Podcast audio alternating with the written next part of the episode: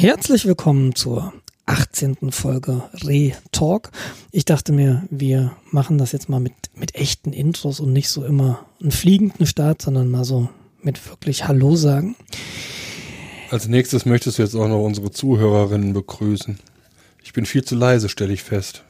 Na, ich begrüße Zuhörerinnen und Zuhörer selbstverständlich und ich begrüße natürlich Jens auf der anderen Seite der Leitung. Und ich begrüße Nils, auch auf der anderen Seite. Und auf der am anderen Ende der Republik, wenn man so mag. Im südlichen. Im südlichen Ende. Da, wo die Bürgersteige noch gefegt werden und wo man äh, mit WEAF gegen ähm, Flüchtlingsunterkünfte demonstriert. Hallo aus Bayern.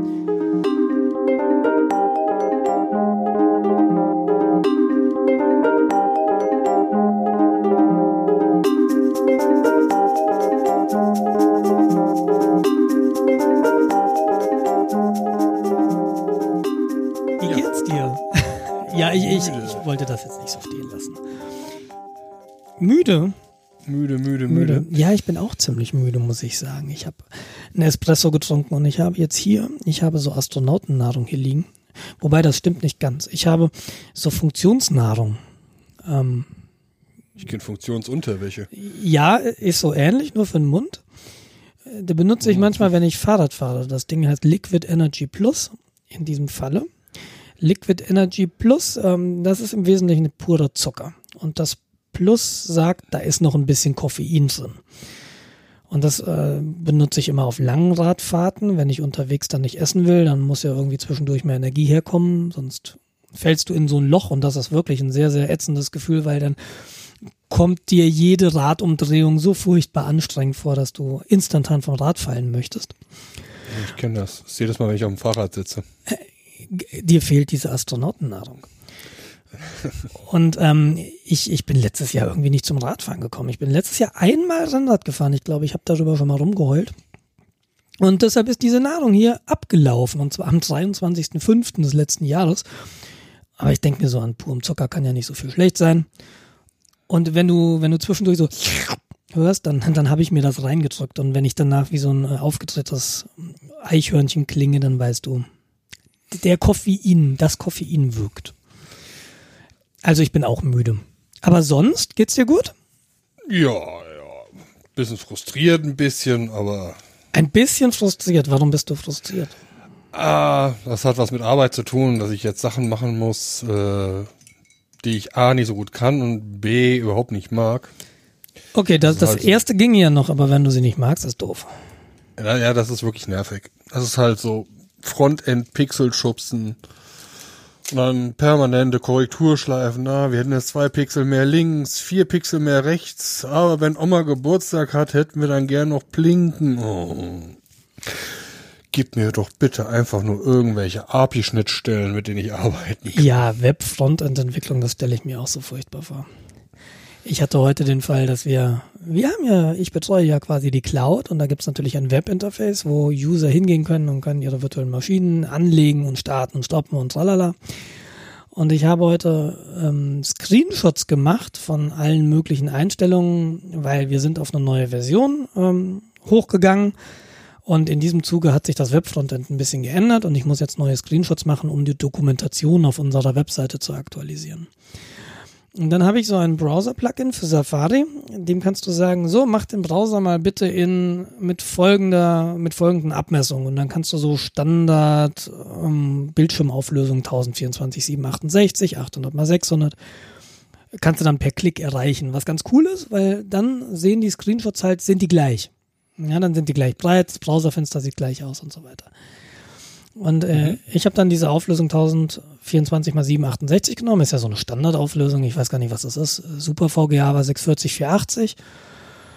Und dann bin ich mit diesen ganzen, weiß ich nicht, damals konnte ich es mir noch merken. Damals gab es ja nur VGA und Super VGA. Nee, Super VGA war 800 mal 600? Ich weiß es nicht mehr. Also relativ niedrig. Und 1024 768 war halt so eine Standardauflösung. Und dann dachte ich mir, gut, nimmst du die und äh, auf einmal zuckte unser, unser Webinterface und dann sind irgendwie diese verschiedenen Bereiche auf der Webseite hin und her gesprungen und zwar im Zehntelsekundentakt. Und wenn du da anfällig bist oder, oder so, wenn da diese, ne, bei, bei Videospielen oder wenn irgendwas flackert und blinkt, dann hat man ja so Epilepsiewarnungen, weil diese Lichtreize epileptische Anfälle auslösen können. Und das war kurz davor. Dann dachte ich mir so, oh Gott. Und äh, ganz, ganz furchtbar. Also Web-Frontend-Entwicklung, das, das stelle ich mir erstens unglaublich anstrengend vor, weil es halt so viele Browser gibt. Und damals war es zumindest so, dass jeder Browser sein eigenes Süppchen kocht. Und zum Ja. anderen verschachteltes CSS und so ein Krempel, da, da wird mir vom Zugucken schon schwindlig. Ja, Entwicklung ist Gott sei Dank besser geworden. Also, das muss ich schon sagen. Aber es ist halt nicht mein Daily Business, dass ich halt Frontend mache. Jetzt schon. Aber, ja, Gott. Entschuldigung. werden die Leute auch krank. Beziehungsweise helfen äh, irgendwelche Verwandtschaft beim Umzug und brechen sich den Rücken oder sowas. Keine ah, Ahnung. unangenehm. Ja, Das heißt, du machst Leute das jetzt länger. ähm, ja, jetzt noch eine Woche. Dann ist das auch durch, hoffe ich. Okay. Naja, ich drücke Daumen, die Woche geht ja hoffentlich schnell rum. Wir haben ja schon, Nein, sie zieht sich. Wir haben erst Mittwoch, äh, Dienstag. das haben wir am Sonntag gehabt. So, wir sind am Sonntag echt früh aufgestanden, weil Kind früh wach geworden ist. Und wir gucken so um neun auf die Uhr und um zehn und wir haben gedacht, so jetzt sind drei Stunden um und dann war erst zehn. Und um Gottes Willen, wir haben uns angeguckt und meinten, "Mm, wenn der Tag so weitergeht, ähm, war dann aber noch ganz gut. Deshalb ich drücke Daumen, dass, dass du diesen Spin hinten draus noch kriegst. Ja, es, es war heute wirklich deprimierend. Selbst Fefe hat nicht so viel geschrieben. Ja, ich habe heute wieder, apropos Fefe, ich habe heute äh, den, den Alternativlos-Podcast, äh, den hatte ich verpasst. Ich habe die im Dezember nochmal veröffentlicht und das habe ich nicht mitbekommen, weil ich ja diesen Unfall hatte und dann nicht Rad gefahren bin. Und wenn ich nicht Rad fahre, höre ich halt nicht Podcast und ich höre das, ich, ich räume halt gerade auf und ich gucke, was gab's denn so Neues seit Mitte November. Und da ist mir aufgefallen, alternativlos. Also ich hatte meine Dosis Fefe, hatte ich heute. Ja, Aber du machst doch jetzt auch öffentlichen Nahverkehr. Da ich könnte mache man, jetzt öffentlichen Nahverkehr, genau. da könnte man doch Podcasts hören, oder? Da kann ich sehr gut Podcasts hören, Also ich alternativlos. Äh, der ist schon gehört. Also Oh, okay. im Gegensatz zu dir höre ich sowas regelmäßig. Ich habe, glaube ich, nur noch drei offene Podcasts bei mir, die ich noch hören muss. Beziehungsweise gerade eben wurde noch einer veröffentlicht, den habe ich aber noch nicht runtergeladen. Aber ja, du hast vollkommen recht. Ich mache jetzt auch öffentlichen Personennahverkehr. Wie läuft's? Äh, In erster Linie sehr gut, weil ich ja auch laufen muss. Ich laufe jetzt, habe ich heute nochmal nachgeguckt, etwa vier Kilometer jetzt jeden Tag. Ja, super. Das ist schon mal sehr cool. Ähm, mittlerweile ist das jetzt fast eine Woche her, also fünf Tage, an denen ich das mache. Mhm. Ich bin jetzt auch nicht mehr komplett außer Atem. Mhm. Das ist cool, ne? wenn man so merkt. Und das geht dann am Anfang relativ schnell, wenn man so diese Fortschritte wirklich merkt. Ja, also momentan ist halt ziemlich nervig. Also das Wetter ist halt sehr bescheiden. Also es macht gerade Ja. nicht so viel Spaß. Ich bin heute wieder durch Schnee gefahren. ja, Es hat heute hier geschneit. ja. Mein ja gut, Gott. ihr seid ja in den Alpen. Ja, aber hallo, ich bin so schon eigentlich komplett auf Frühling eingestellt. Es wird, also ich merke das jetzt, äh, ich habe das heute Morgen realisiert, das Haus verlassen irgendwie um halb sieben. Und es fing an schon hell zu werden. Die Vögel sind schon am rumbrüllen morgens. Mhm. Also es wird besser, hoffentlich. Das stimmt, das merke ich auch, dass es einfach früher, früher hell wird und später dunkel wird. Das ist ganz schön. Ja, genau. Mittlerweile schon fast so Haus verlassen und es wird hell und äh, nach Hause kommen und es wird wieder dunkel. Ja, Noch einen Monat und dann ist es dann auch hell, wenn man da zu Hause ist. hopefully. Ja, hoffe ich, weil vielleicht bin ich dann auch nicht mehr so müde um 20.25 Uhr. Ich glaube, das macht wirklich was aus mit diesem Licht. Hm, Tatsächlich, ja. Also ich habe auch bei dem Wetter, auch, auch wenn es dann draußen so diesig ist, es fällt mir so schwer aus dem Bett zu kommen morgens. Wenn du schon irgendwie siehst, so Suppe, dann ist so die Motivation gleich irgendwie weg, aufzustehen und aufs Rad zu gehen. Ja, ja, also wobei ich habe das jetzt, jetzt, seitdem ich jetzt äh, öffentlicher Nahverkehr benutze, äh, da ich jetzt gezwungen bin, aufzustehen, weil wenn ich jetzt eine Stunde länger schlafe, dann muss ich halt doch wieder mit dem Auto fahren. Ist das nicht ätzend? Ja, es ist total bescheiden. Weil das macht mich genau, das, das genieße ich halt auch immer am Radfahren oder am Nicht-U-Bahn-Fahren, sagen wir es mal so. Ich kann losfahren, wann ich will oder wann es mir passt und ich muss nicht irgendwie zu einer U-Bahn-Station rennen, weil irgendwie so eine U-Bahn zu einem gewissen Zeitpunkt an einem gewissen Ort ist. Aber es hat auch andere Vorteile. Heute Abend äh, in der Firma, da kochte noch irgendwas hoch. Äh, stellt sich heraus, dass so eine API-Änderung, die wir durchgesprochen haben, die ich heute umgesetzt habe, ähm, Viel Spaß, so- meine Bahn fährt. doch nicht so optimal ist und dass da noch eine Änderung ran muss. Und ich sagte, ja, okay, kann ich morgen machen. Wenn, du, wenn ihr dann eine Entscheidung getroffen habt, schreibt mir eine Mail. Ich kann das dann morgen früh umsetzen. Ich muss jetzt. Tschüss. Und raus. Ja, Das, okay. das ist natürlich sehr schön, weil äh, ich gehöre ja auch zu den Menschen, die dann dazu neigen, auch lieber mal eine Stunde länger zu machen. Ja. Aber fährt nicht? Fährt nicht? Du hast doch, fährt nicht stündlich irgendwie ein Zug? Also, es würde dir jetzt Ja. doch nicht das Knick brechen, wenn du mal eine Also Stunde länger bleiben würdest, spontan. Ja, ich habe ja auch noch andere Sachen vor. Klar, Also davon abgesehen. Aber du das kämst Problem nach Hause. ist- Ja gut, also wenn ich um 17 Uhr den Zug nehme, äh, wenn ich effektiv, wenn ich äh, 17 Uhr den Zug nehmen will, muss ich 20 vor in der Firma verlassen, muss ich der Firma verlassen, die Firma verlassen, bin netto um etwa 18 Uhr dann zu Hause. Hm. Ja, also auch eine Stunde, ob ich die jetzt im Auto verbringe oder in der öffentlichen Nahverkehr ist im Grunde egal. Vorteil ist halt, wie gesagt, vier Kilometer laufen. Deshalb kann ich das für mich bequem rechtfertigen. Das ist cool, wenn dir das gelingt. Ja. Ja, und ähm, Ich habe ja ich weiß gar nicht ÖPNV. mehr, wo ich drauf hinaus wollte. Egal. Keine Ahnung, ich unterbreche dich jetzt sowieso. Ich, ähm, Ja, ich merke schon. ich habe ich hab, ich hab ja ÖPNV auch mal ausprobiert im Dezember. Irgendwann muss das gewesen sein. Und ich habe es halt nach einem Mal auch wieder aufgegeben. Und Was hat dich daran gestört? Ich bin zu, zur Stoßzeit gefahren und zwar hin und zurück. Und ich bin morgens um, ich glaube, ich musste Fien in die Krippe bringen und das, ich habe sie um kurz nach acht abgegeben. Das heißt, ich war so ungefähr um 20 nach acht im Bus. Und ich dachte mir so, super, kannst du halt schon mal ein paar E-Mails beantworten.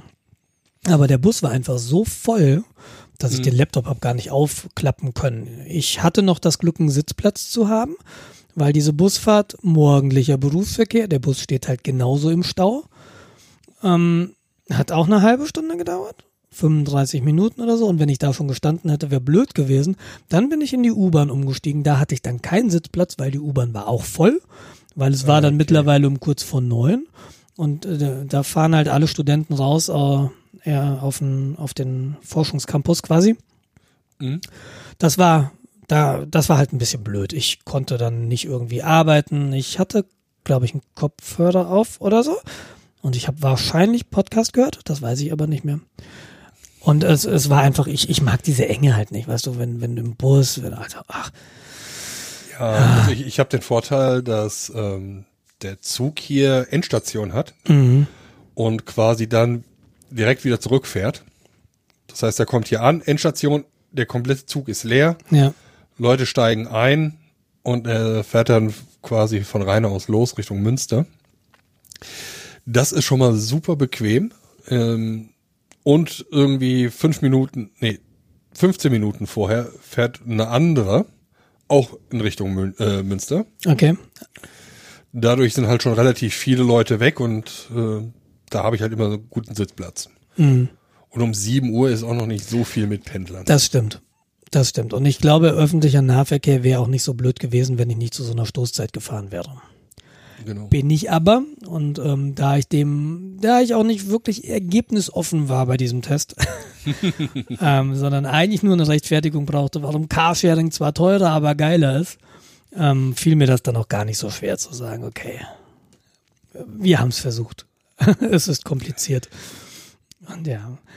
Aber diese, diese Abhängigkeit, und das war, das war halt auch das, weißt du, du musst eben zur Minute dann da sein, damit du das eben noch kriegst. Nur ist es bei uns aber in der Großstadt so, dass die Busse, glaube ich, alle zehn Minuten fahren und die U-Bahn raus an die Uni auch. Also das wäre gar nicht so blöd. Da hätte ich jetzt nicht so viel tote Zeit gehabt, wenn ich den verpasst hätte. Aber es ist natürlich trotzdem nervig, wenn du irgendwo sieben Minuten blöd rumstehst. Ja gut, also ich habe halt äh, in Anführungszeichen das Problem, dass ich nicht wirklich Zeitdruck habe. Ja. Äh, das heißt, äh, mein gesamtes Leben ist mehr oder weniger nicht organisiert, weil ich muss es nicht. Genießt das. Das ist, glaube ich, was, was mir jetzt mit Kind, oder ich habe ja jetzt zweieinhalb Jahre Übung Kind quasi, aber da musste ich sehr lange dran knabbern, diese Freiheit aufzugeben. Es geht jetzt nicht mehr alles so, wie ich das mache, weil wenn ich früher bis zehn geschlafen habe, habe ich bis zehn geschlafen. Ähm, Und wenn Mhm. ich dann irgendwas erledigen wollte, dann habe ich das halt erledigt. Und wenn es nicht irgendwie morgens erledigt, dann erledigst du das nachmittags. Und das war alles so total unkompliziert. Und äh, dann ist das Kind gekommen und auf einmal fängst du an zu organisieren. Auf einmal hast du irgendwie externe Termine.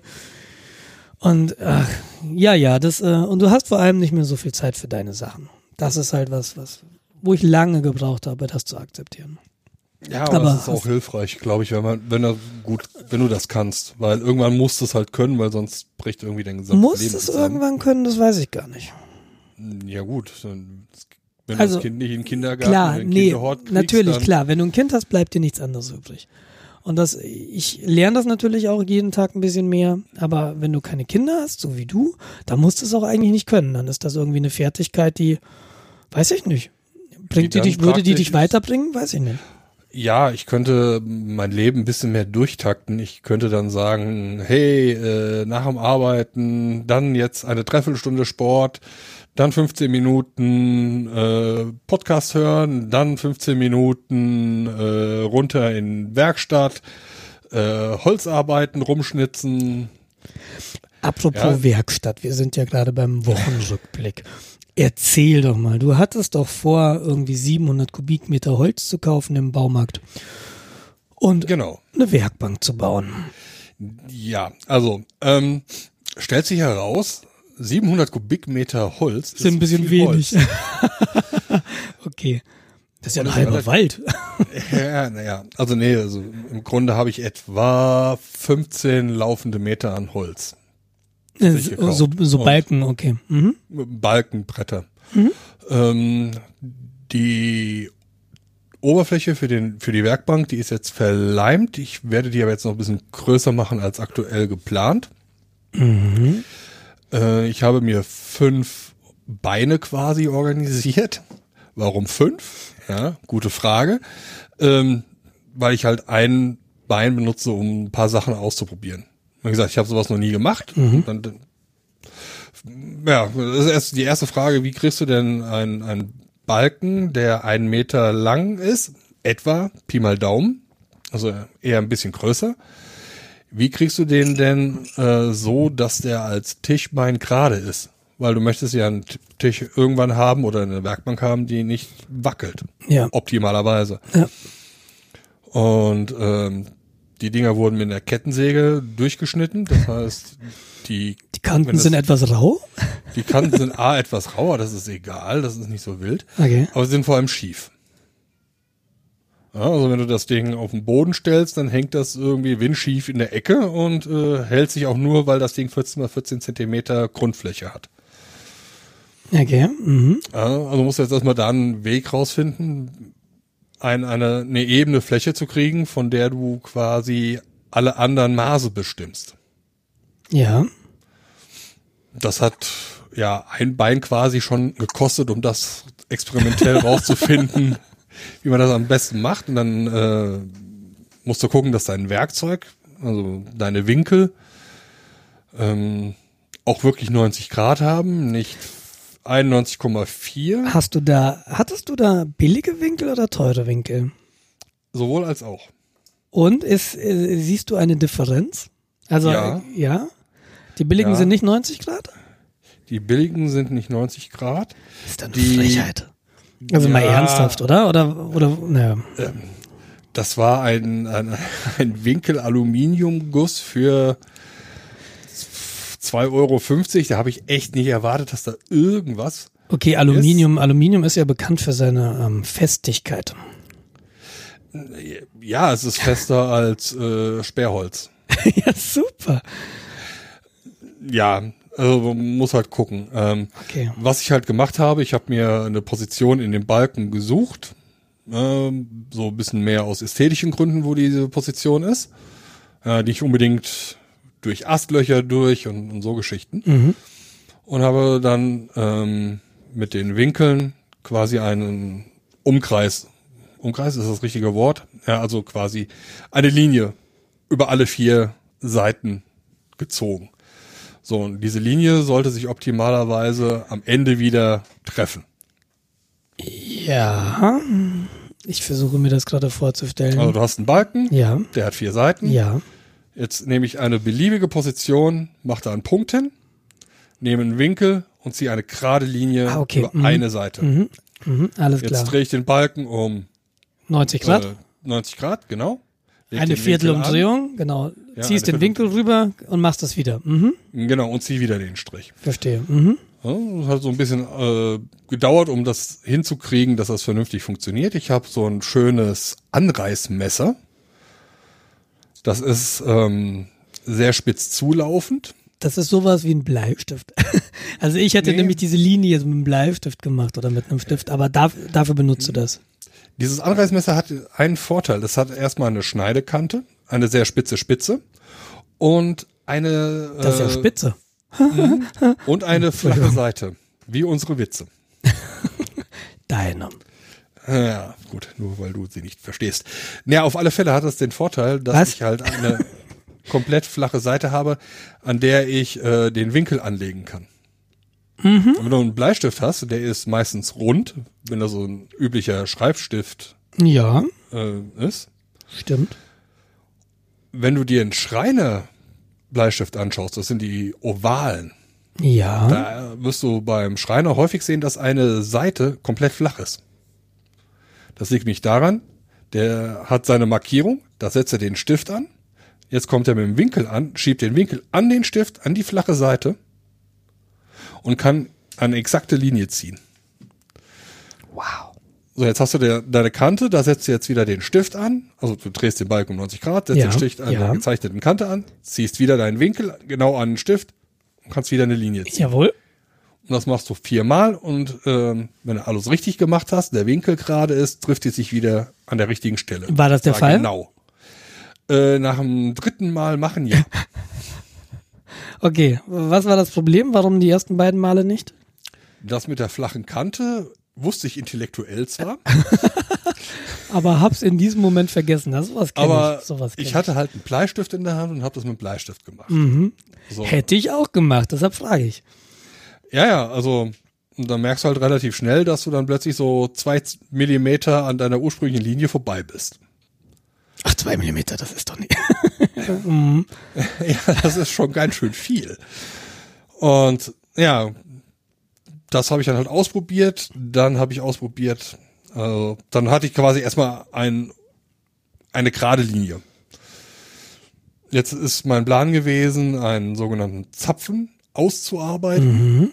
Das heißt, wie gesagt, das Ding ist 14 mal 14 Zentimeter in der Grundfläche. Dann wollte ich einen 4 Zentimeter Radius quasi abtragen in der Tiefe von 6 Zentimetern. Ne, das schrumpft dann quasi ein. Dann habe ich aus dem großen Balken oben eine kleine Spitze.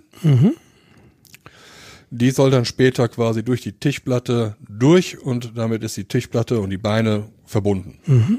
Das wird dann noch verklebt und dann sollte das einigermaßen fest sein. Das ist ziemlich viel Holz, das weggeht. Das, das glaube ich, ja. Ja, also denkst du, ah, ja, nimmst du irgendwie kleine Säge und fängst an zu sägen. Ja, holla die Waldfee. Säg erstmal so ein Stück Holz, das ist gar nicht so wenig. Und dann willst, willst du das ja auch noch gerade haben. Da habe ich dann äh, verschiedene Sägen ausprobiert. Habe also jetzt so ein, zwei Sägen, mit denen das sehr, sehr gut geht. Und ich habe angefangen mit meinen Stechbeiteln quasi das Holz äh, mit dem Stechbeitel wegzuschlagen. Okay, das klappt Und da- gut? Oder, Das oder? klappt so gut, das macht so ungeheuer viel Spaß, weil die Stechbeitel, das sind äh, relativ gute, die waren auch ziemlich teuer und die waren halt äh, oder sind wieder Rasiermesser scharf. Das heißt, du kannst es schön ans Holz ansetzen, du brauchst keinen Hammer, sondern du schneidest so komplette Stücke vom Holz weg. Ich glaube, ich habe äh, letzte Woche Sonntag zweieinhalb Stunden quasi geschnitzt einfach nur. Ja, das, das macht jung, ne? So also wie früher, wenn man so, weiß ich nicht, Stöcke angespitzt hat. Warum, weiß ich nicht mehr. Aber man hat das ja gemacht wahrscheinlich. Ich jedenfalls hab's Ja. gemacht. Aber gut, Es war Tischbeine. Da, man hatte ein Messer, also muss man sich weil dann so hat man einen. Speer. Ich ja. glaube, das ist vielleicht schon bei Menschen fa fast Genetik. ja, das, äh, ja, weiß ich gar nicht. Ich hoffe nicht, aber ja, wahrscheinlich doch, weil so ähnlich ging's mir auch. Und in welchem Zustand ist denn jetzt deine Werkbank? Hast du jetzt ein Bein? Nein, Oder? zwei.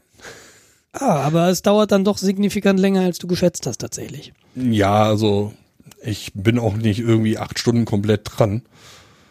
Das sind dann irgendwie so drei, vier Stunden, samstags und vielleicht sonntags noch.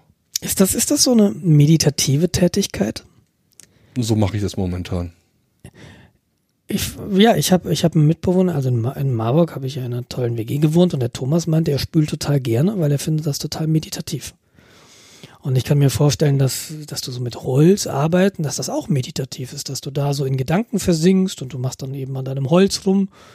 Ich glaube, wenn man, wenn man sich jetzt nicht jedes Mal überlegen muss, "Hm, wie mache ich das genau, Hm", sondern eher so klar ist, okay, so und so werde ich das jetzt machen und dann musst du dich nicht mehr so ganz drauf konzentrieren, da läuft das so nebenbei und dann fangen die Gedanken an zu wandern. Ich könnte dir hier zwei, drei Schnitte zeigen, wo du relativ schnell informiert wirst, dass du dich doch ein bisschen konzentrieren musst. Ja, ich aber vielleicht denke, ist das eine Gewöhnungssache, oder? Das ist doch so. Ja. Also teilweise, wie ich den Stechbeitel geführt habe, als ich dann realisiert habe, was passiert wäre, wenn ich ausgerutscht wäre, dann äh, reden wir hier von richtig bösen Verletzungen. Ich habe ja nur darauf gewartet, dass du irgendwann oder dass du eben am Montag dann nicht mehr online bist im Chat, weil Jens hat halt er mit seiner Tischkreissäge hat er sich versägt. Nee, also äh, Das war ja immer so meine Befürchtung und immer wenn du dann da warst, dachte ich mir, puh, gut. de deshalb gehe ich ja momentan auf Handwerkszeug, weil da kommt man meistens nicht durch die äh, Gliedmaßen mit durch. Man hört meistens vorher auf. Mm. Ja, so eine Handkreissäge so nimmst, da bist du halt durch den Finger, bevor du merkst, was passiert. Ja. Und das ist dann bei so einem Stechbeitel. Aber Ja, du gut, wenn ich ausgerutscht wäre, dann hätte ich mir den schön in den Unterarm reingerammt. Alter. Und Ja, hör auf. ich, das muss ich jetzt nicht haben auf, auf, auf meinen, nee. Ich habe eben am- gegessen. Am Sonntag habe ich dann meine Stechbeitel auch wieder geschärft. Ah ja. mm. Damit ich es nicht so merke, wenn er mir so reinfährt. Nee, äh, wenn du ein stumpfes Messer oder ein stumpfes Stechbeitel verletzt du dich wahrscheinlich am ehesten mit, Weil er, ähm, das, weil er abrutscht. ja, das kann sein, ja. Und ähm, ich habe das ja so gemacht, wie man Kindern das eventuell nicht beibringen sollte, also immer Richtung Körper gearbeitet. ja, da hatte ich Äh, halt warte mehr mal. Kontrolle drauf. Bevor du, bevor du weiter bastelst, ähm, krieg ich dein Mac? Äh, nein.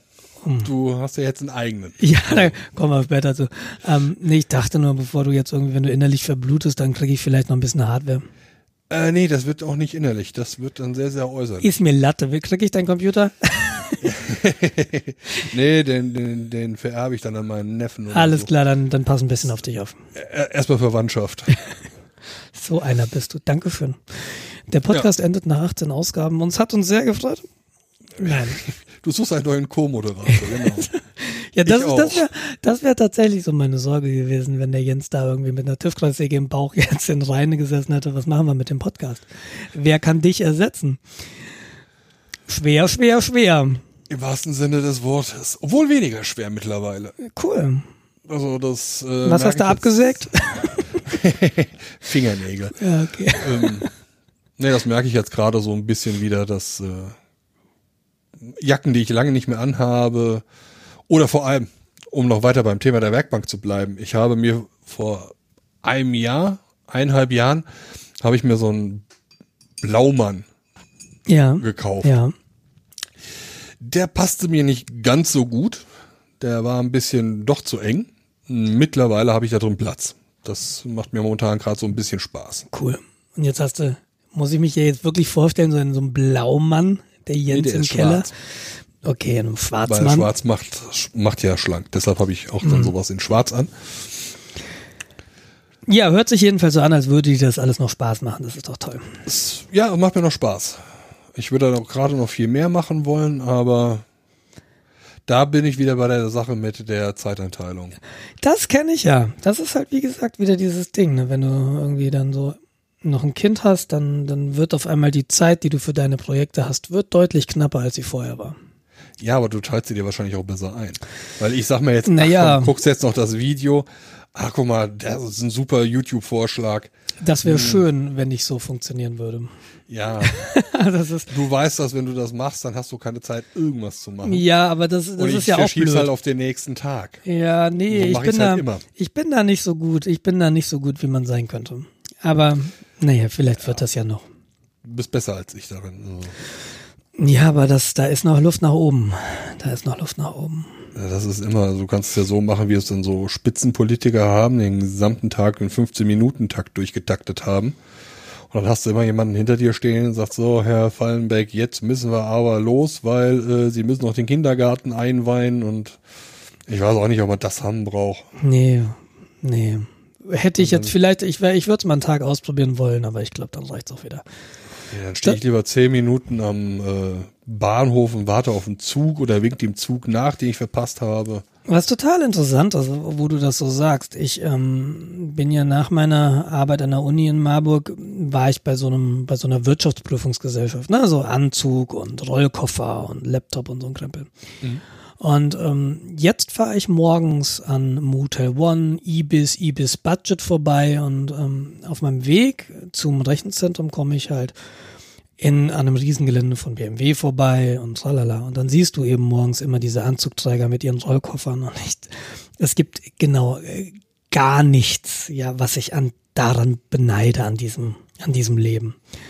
Und es hört sich auf den ersten Blick immer so toll an. Ah, ich bin jetzt in Barcelona, ich bin jetzt in New York, ich bin jetzt. Ja, aber ich meine, wenn du, nervig. wenn du in Barcelona oder New York wärst, dann würdest du nicht in einem Ibis-Hotel oder ein Ibis-Budget-Hotel in Garching absteigen. Und es ist einfach, ja, und es ist einfach so. Ich habe das ja früher auch so, wie, wie, du sagst, es klingt so toll und das will ich auch machen. Und ich werde jetzt Lufthansa-Senator, also Vielflieger. Und heute denke ich mir so, ah, Nee, ey, es gibt, ich will wirklich nicht mehr durchtaufen. Wie du, wie du sagst, dann im Moment fühle ich mich so, wie ich lebe und arbeite, ziemlich wohl. Ja. Das ist ja schon mal viel wert, wenn man das so sagen kann. Ja, wobei ich mir jetzt tatsächlich wünschen würde, ich würde selbe Gehalt kriegen, aber die Hälfte Arbeit. Das wäre eigentlich ziemlich super. Klar, das wünsche ich mir auch. Weil dann hätte ich endlich wieder die Zeit für die Seitprojekte, die ich dann wahrscheinlich auf YouTube verdingeln würde.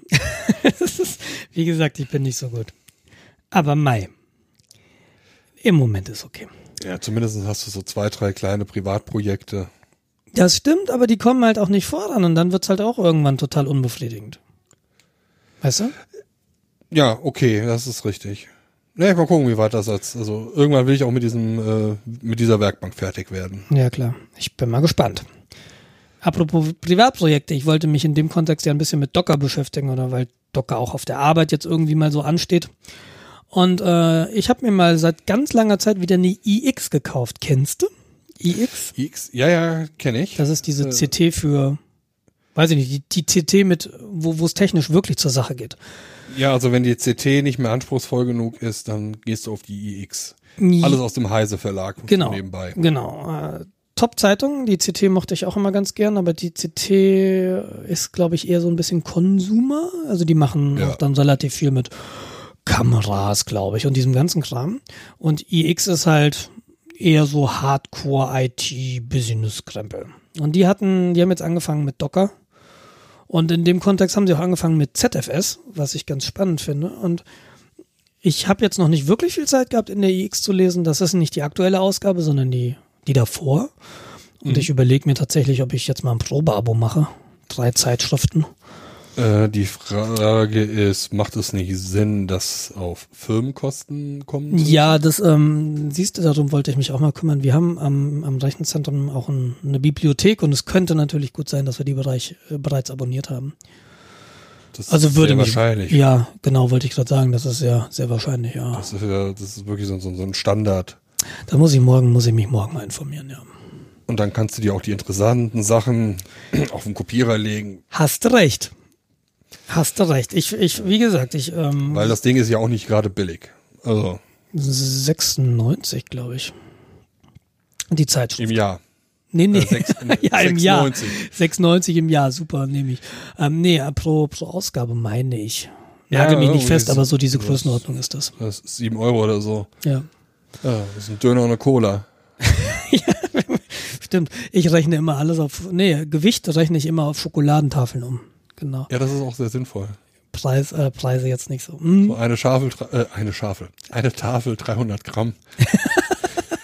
Ja, das ist dann so eher das, äh, ich bin doch eher im Metrofen-System zu Hause. Äh, ja, wa was sonst noch? Äh, wir wurden gehackt. Nicht wir wurden gehackt, unsere Webseite. Nicht unsere unsere Webseite. Die Webseite dieses Podcasts wurde aufgemacht. Retalk.de. Genau. Erzähl mal, ich, ich hab das, du hattest nur gesagt, äh, da liegt was, was da nicht liegen sollte. Ja, ähm, unsere Webseite ist ja auch bei Google registriert. So, hier Google, äh, indizier mal und sorg dafür, dass Leute in unsere Richtung kommen, wenn sie nach Podcasts suchen. Funktioniert überhaupt nicht, aber nichtdestotrotz. Die haben uns gefunden. Die haben uns gefunden und Google indiziert die Seiten und dann bekomme ich eine Mail, äh, lieber Webseitenbetreiber, wir haben hier äh, bösartigen Code gefunden. Äh, möchtest du den nochmal bitte entfernen und äh, wenn du nichts sagst, dann nehmen wir dich permanent aus dem Index. Ach, das hat Google dir gesagt. Das hat ja Google mir gesagt. Coole Sache. Meinst du, ich surfe auf unserer Seite rum und suche nach irgendwelchen obskuren URLs? Naja, im, im Kontext dieses, dieser Geschichte haben wir uns ja mal ein paar Sachen angeguckt und ähm, in meinem Einflussbereich, namentlich bei Steffi, Hust Hust, waren zwei WordPress-Installationen, die auch geowned waren. Jetzt weiß ich natürlich nicht, ob das die gleiche Sache war. Hm, ja, müssen wir mal Notizen vergleichen. Aber da haben wir, äh, da haben wir manuell dann natürlich reingeguckt. Aber der Anlass war tatsächlich irgendwie deine Sache so, hier, guck mal, pass mal auf, die WordPress-Installation ist offen. Genau. Ja, auf alle Fälle eben erstmal die URL angeguckt, die Google mir da angezeigt hat. So, ja, okay, die sieht wirklich komisch aus. Ruft die bei mir auf, kriege ich eine ganz normale 404-Seite von WordPress.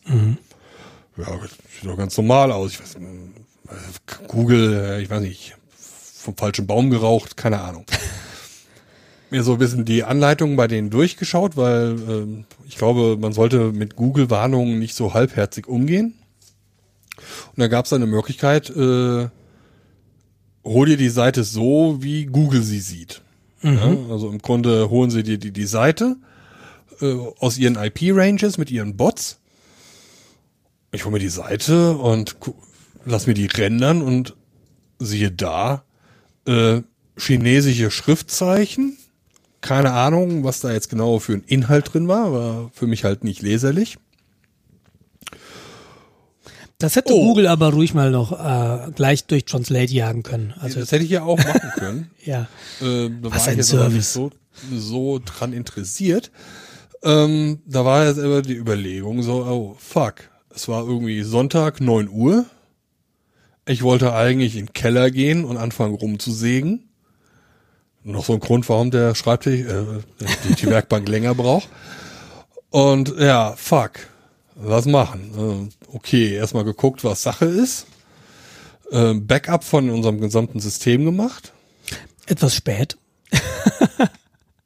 Ähm, ja, im, Grin, äh, im Grinde. Ja. Im Grunde erstmal eine forensische Datensicherung. Ja, ja. So nennt man das, glaube ich, Ja. im Fachjargon. Das, das klingt jedenfalls gut. Ja, hört sich toll an. Super, ja. Ich habe ein paar Archiv erstellt. Ähm, und äh, habe mir so ein bisschen in den, in den Code reingeschaut und äh, um halt festzustellen, gab es da wirklich irgendwie eine Veränderung im Code oder ist das irgendwas anderes? Und es gab tatsächlich Änderungen im Code. Und zwar an Stellen, in denen äh, auch WordPress normalerweise nicht rumschraubt.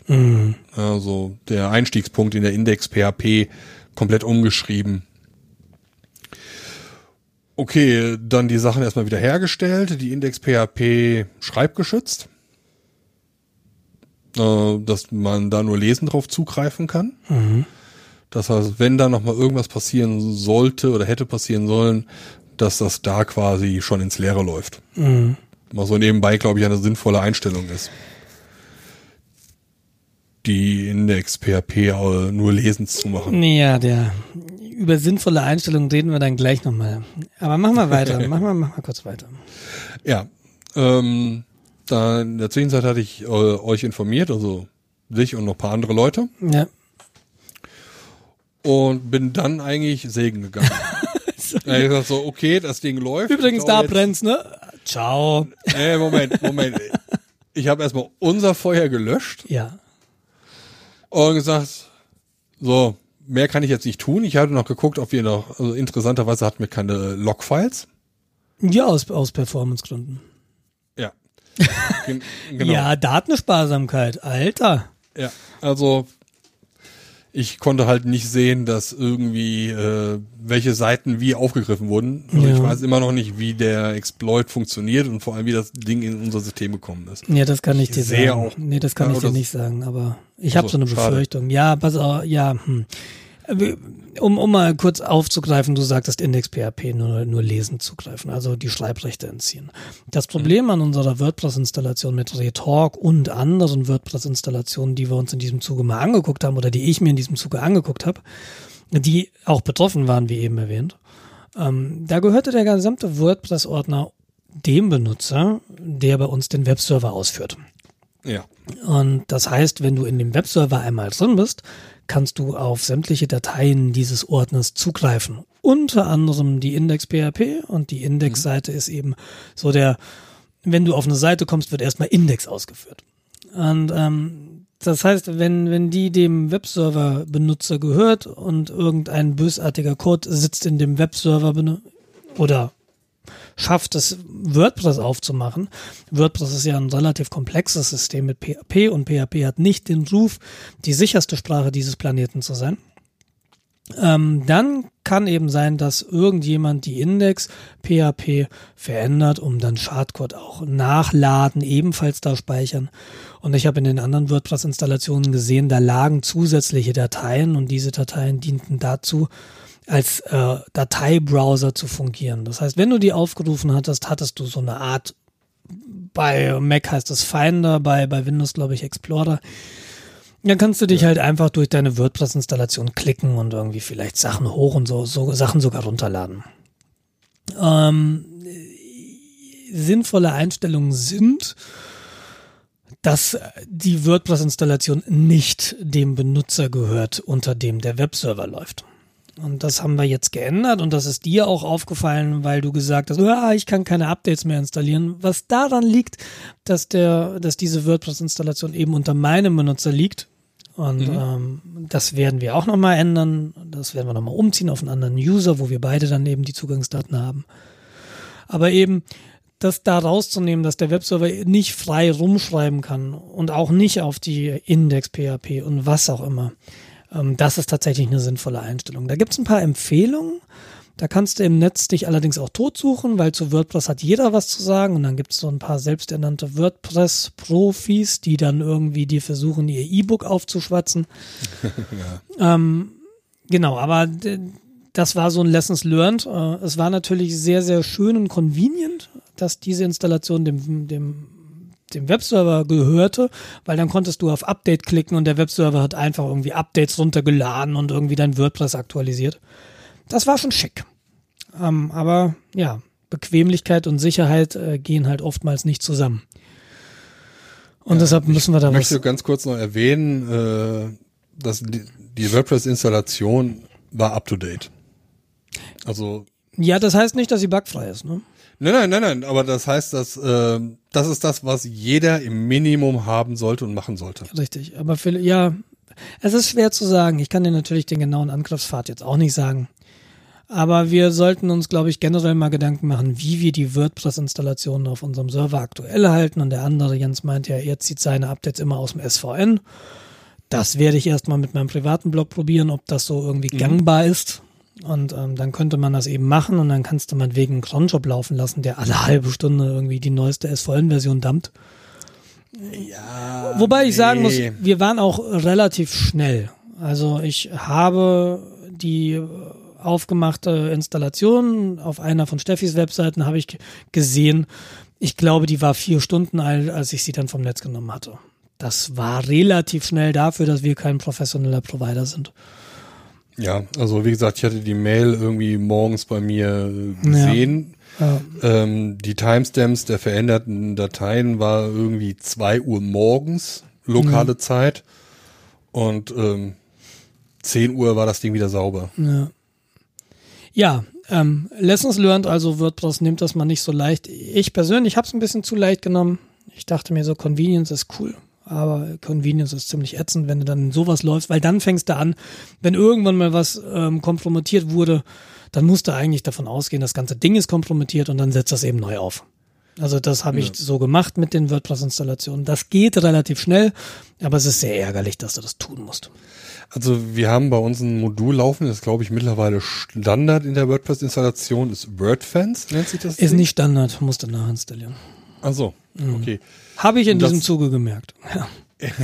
Ist ein Modul, was sich permanent äh, aufdrängt, dass du doch bitte die Pro-Version holst, weil es hilft dir dann, äh, wenn du gehackt wurdest.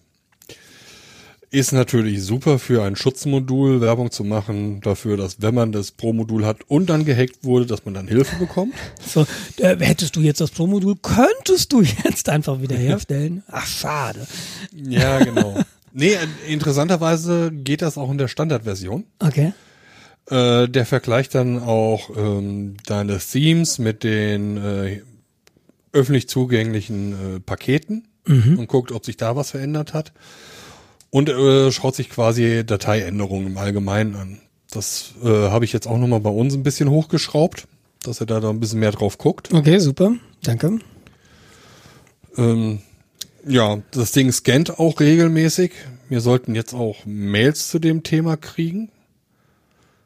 Vor allem, wenn sich irgendwas geändert hat. Er scannt aber nur einmal am Tag. Und er braucht auch relativ lange dafür, um zu Naja. scannen, aber der macht das über die Web-Oberfläche. Wir und haben ja noch Google.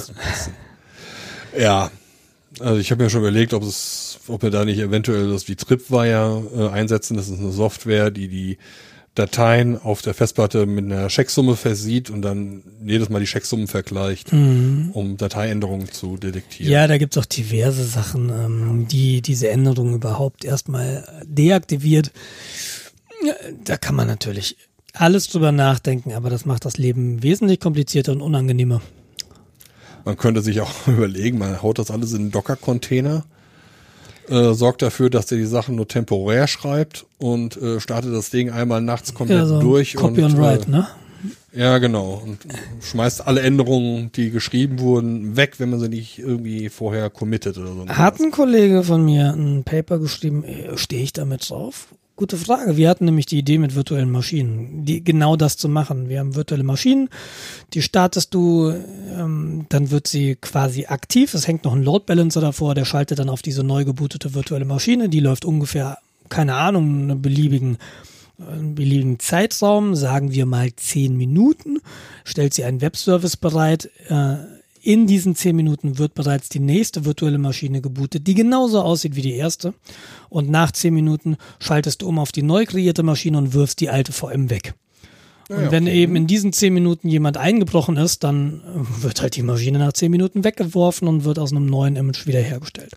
Und derjenige, der eingebrochen ist, geht durch denselben Pfad genauso wieder hin. Und Ja, aber das ist, ne, das, dann machst du das halt irgendwie auf zwei Minuten und dann bist du nur noch am Rotieren und deine Hardware glüht, aber dein Webservice ist halbwegs sicher. Klar, aber das, und das klingt so nach dieser Idee.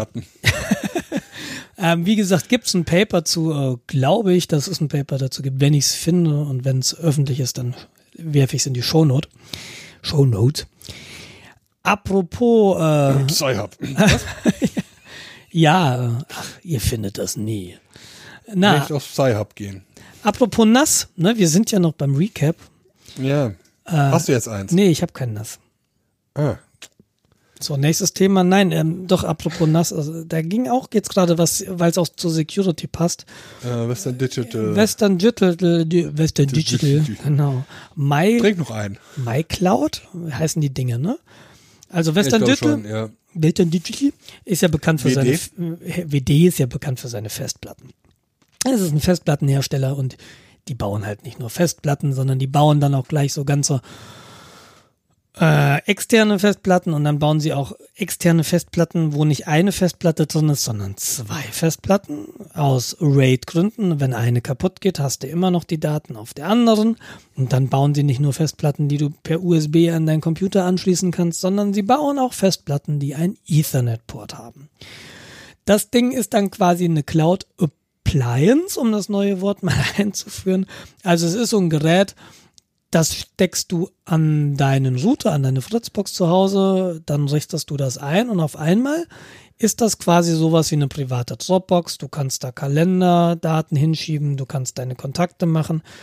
Ähm, du kannst auf jeden Fall Daten hinlegen und kannst dann irgendwie deiner Verwandtschaft Links zu zum Beispiel Bilderalben schicken. Du kannst sagen, hier, das sind die Bilderalben von meinem Kind gestern auf dem Spielplatz. Ähm, WD bietet solche Produkte unter anderem unter dem Namen MyCloud, meine ich, an. Jetzt gab ja. es einen Fall.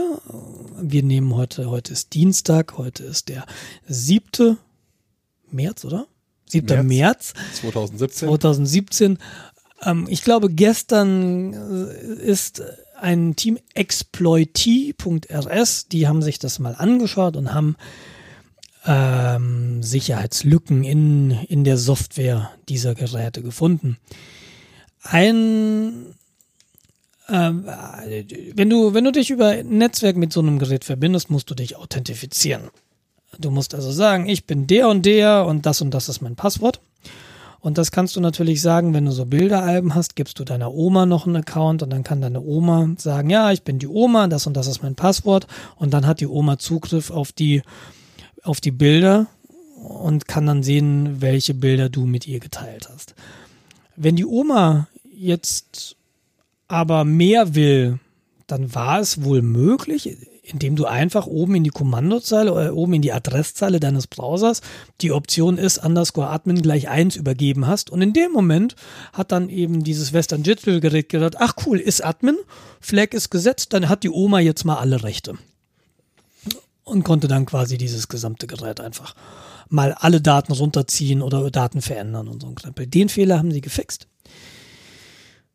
Aber es gibt wohl noch einen, noch einen neuen Fehler und der ist ein bisschen komplizierter, aber im Grunde äh, hat er diese, diese gleiche Funktionalität, dass jemand unautorisiert irgendwelche Daten zugreifen kann.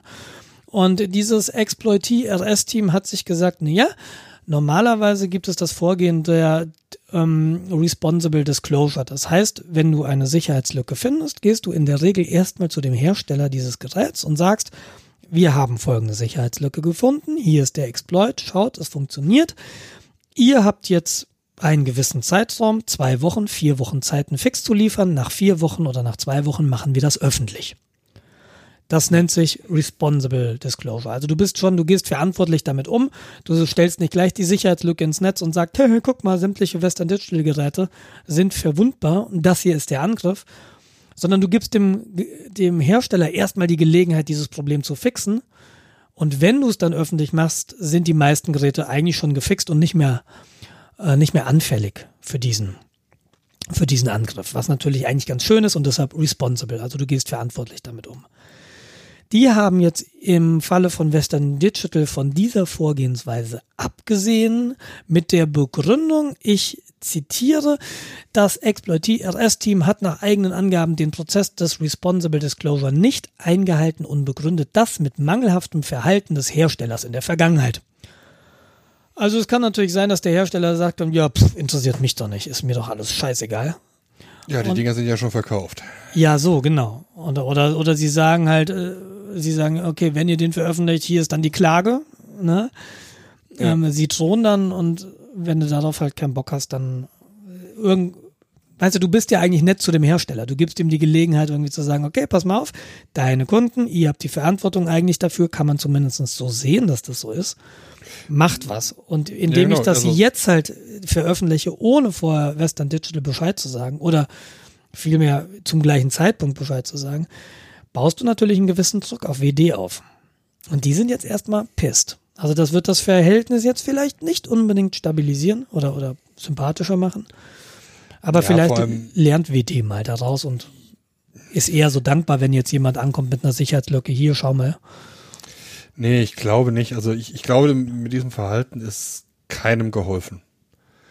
Also sie hätten ohne weiteres sagen können, hey Leute, wir werden das in 14 Tagen auf Konferenz so und so oder wir werden das in 14 Tagen allgemein äh, publizieren. Ähm, seht zu, dass ihr bis dahin die Lücke geschlossen habt. Ja, das wir ist geben ja, euch so, das ist ja Hilfe Responsible soweit. Disclosure. Ja, genau. Genau, du gibst Und- denen, die natürlich die Möglichkeit, oder pass mal auf, das sind die Informationen, das ist der Exploit, so kommen wir da rein, fix das. Das ist Genau. ja Standardvorgehen, genau. Und häufig ist es ja noch so, dass die Leute, die sowas finden, auch noch einigermaßen freundlich sind und sagen, äh, wenn ihr das so und so macht, ist es sicher. Oder sicherer. Kommt drauf an. Wenn du das von außen so siehst, was da eigentlich das Problem ist, ja, ja. genau. ja. Wie zum Beispiel, ähm, vertraut doch nicht einfach diesem Get-Parameter, den jeder da hinten dranhängen kann. Ja, Was hätte eigentlich sowieso auffallen müssen. Aber naja, Fehler passieren. ja da Ist geht's halt leider um so. billig, billig, billig, ne? Ja, klar. Da ist dann der Praktikant, der dann für 2,50 Euro die Stunde die Sachen zusammenkloppt, mit ähm, Stack Overflow äh, Artikeln das Ding zusammenklebt. Stack Overflow Driven Development. Ja, genau. Was jetzt nicht schlimm ist, aber wenn es halt so Se- Massenmarkt und das, ja, da muss man so ein bisschen auf Security achten. Ähm, dann mach's halt 10 Euro teurer, um Himmels Willen. Ich, ich weiß nicht, in welchem Preissegment sich diese MyCloud-Devices bewegen. Ich glaube, das ist für NAS ist das schon relativ Naja, das sind halt irgendwie, ich weiß nicht, 200, 300 Euro. In dem Bereich werden wir uns bewegen, wenn man diese Two-Bay-Geschichten, also die zwei Mhm. Festplatten aufnehmen, sich anschaut. Wobei das ja dann, ähm, das sind äh, nicht, du kannst die dann nicht wechseln, meine ich, ne? Sondern das nee, sind nee, das einfach ist, so ja, Gehäuse, das sieht von außen, also du steckst einfach, deshalb Appliance, du steckst einfach irgendwie ein Kabel rein und dann ist das Ding auf einmal da.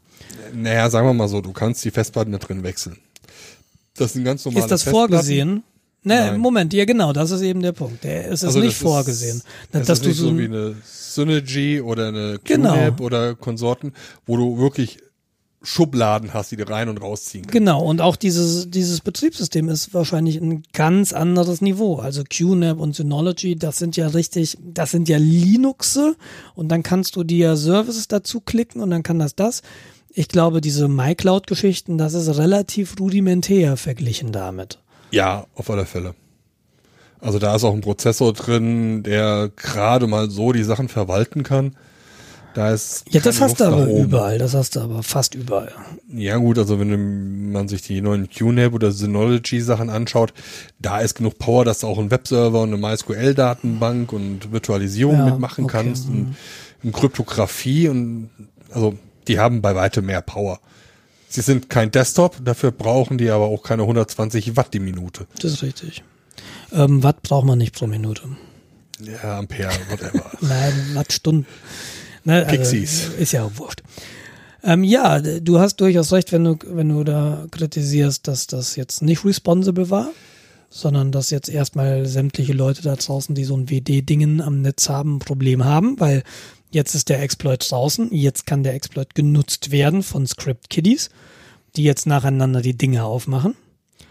Möglicherweise weißt du das, merkst du das als Anwender ja gar nicht. Interessanterweise hatte ich einen bekannten äh, Kreis einen, der hat so genau ein betroffenes Modell Okay. und hat sich irgendwie vor drei, vier Tagen, bevor das rauskam, irgendwie beschwert, dass das Ding permanent am Rumrödeln sei. Und hat es dann erstmal vom Netz genommen, weil er nicht wusste, was das Ding macht. Okay. Weiß das denn? Nee, vermutet. er, also vermutet es auch nur. Er hat seitdem auch nicht mehr wirklich im öffentlichen Netz zugänglich, hat es nur noch im lokalen Netz. Naja, Was ja je nach Anwendungsfall sowieso die schlauere Alternative ist. Aber dann kommt eben die Oma nicht drauf auf die Babyfotos. genau. Na, das ist. Ja, aber man muss, man muss dazu wissen, die Frage ist, warum gehen denn überhaupt Hacker mit oder Security Researcher? Ich weiß jetzt nicht, was diese, was diese Gruppe da genau macht. Ist ja nicht unbedingt trennscharf. Ja, stimmt. Ähm, äh, warum gehen die überhaupt da raus? Und äh, in IT-Security, äh, das Renommee zählt halt.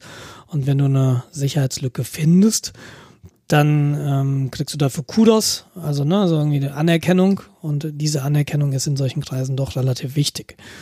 Das heißt, ähm, es kommt in der Regel nicht vor, dass jemand eine Sicherheitslücke entdeckt und die dann nicht veröffentlicht. Und das, zum Veröffentlichen gibt es eben diese beiden Wege. Ähm, Full Disclosure und Responsible Disclosure. Ähm, Full Disclosure ist hier bitte. Gibt noch andere Wege. Die sind dann aber definitiv in der äh, Black Hat-Geschichte, also eher im illegalen Bereich. Du kannst die Sachen verkaufen. Okay. Zero-Day-Exploits Ja, Zero Day. bringen dir in der richtig Tat. Geld. In der Tat. Das ist aber, Oh. glaube ich, in den USA, okay, das ist ja auch keine deutsche Gruppe, von der wir da reden. Ich, ich glaube, das ist Da kommt dann auf die Hackerethik an und die Hackerethik unterscheidet sich international doch deutlich.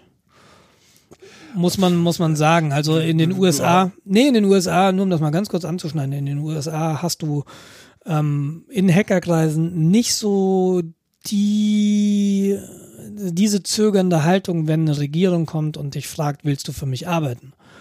In Deutschland ist das für Regierungen viel, viel schwieriger, gute Hacker aus Hackerkreisen, CCC-Umfeld, was auch immer zu finden. Weil Ja, da die Skepsis gegenüber der Regierung eben deutlich größer ist, als das in den USA der Fall ist. Und so unterscheidet sich das von Land zu Land. Das wollte Ja, ich eigentlich das- nur damit meinen. Das ist richtig, aber es gibt auch in jedem Land Leute, die ähm, Die Geld brauchen. sehr flexibles, Ja, sehr, ja genau, die sehr flexibles Gewissen in dem Bereich haben. ja, das ist natürlich richtig. Und ähm, Genau. wenn du dir überlegst, wenn du jetzt einen Zero-Day-Exploit findest für ein aktuelles iPhone, aktueller äh, Softwarestand, wir reden jetzt hier auch nicht über wenig Geld, was du damit verdienen kannst. Nee, ein Zero Day, ich meine das gehört zu haben, ein Zero Day Exploit für der funkt, also der funktioniert auf einem aktuellen iPhone, kostet, bringt dir ungefähr eine Million. Äh, wenn er remote ähm, Ja, sicher. ausführbar ist. Ja, ja, klar. Du willst ja von außen rein. Und es gibt ja tatsächlich Überwachungssoftware, die verspricht von außen die Geräte aufmachen zu können. Und äh, die Kunden von solchen Firmen, die solche Software herstellen, sind eben Regierungen. Und die lassen sich das natürlich einiges kosten. Regierungen oder Leute, die entsprechend ausreichend Geld haben. Oder das. Aber wie, wenn du die Entscheidung triffst, so ich möchte diesen, diesen, diese Sicherheitslücke öffentlich verfügbar machen, weil ich, das ist der Weg, wie du, wie du Hersteller dazu bringen kannst, diese Software zu fixen. Dann hast du eben diese Möglichkeit zu sagen, ne, ich teile das dem Hersteller erst mit. Ja. Und das machst du, wenn du höflich bist. Also wenn der Hersteller irgendwie Hacker community freundlich gegenübergestellt ist. Google ist so ein Beispiel. Die machen ja immer, ähm, jetzt, das kriege ich jetzt nicht mehr genau zusammen, aber mit Android haben sie das, glaube ich, gemacht, dass sie Leuten teilweise Geld dafür gezahlt haben, wenn sie Android-Lücken gefunden haben.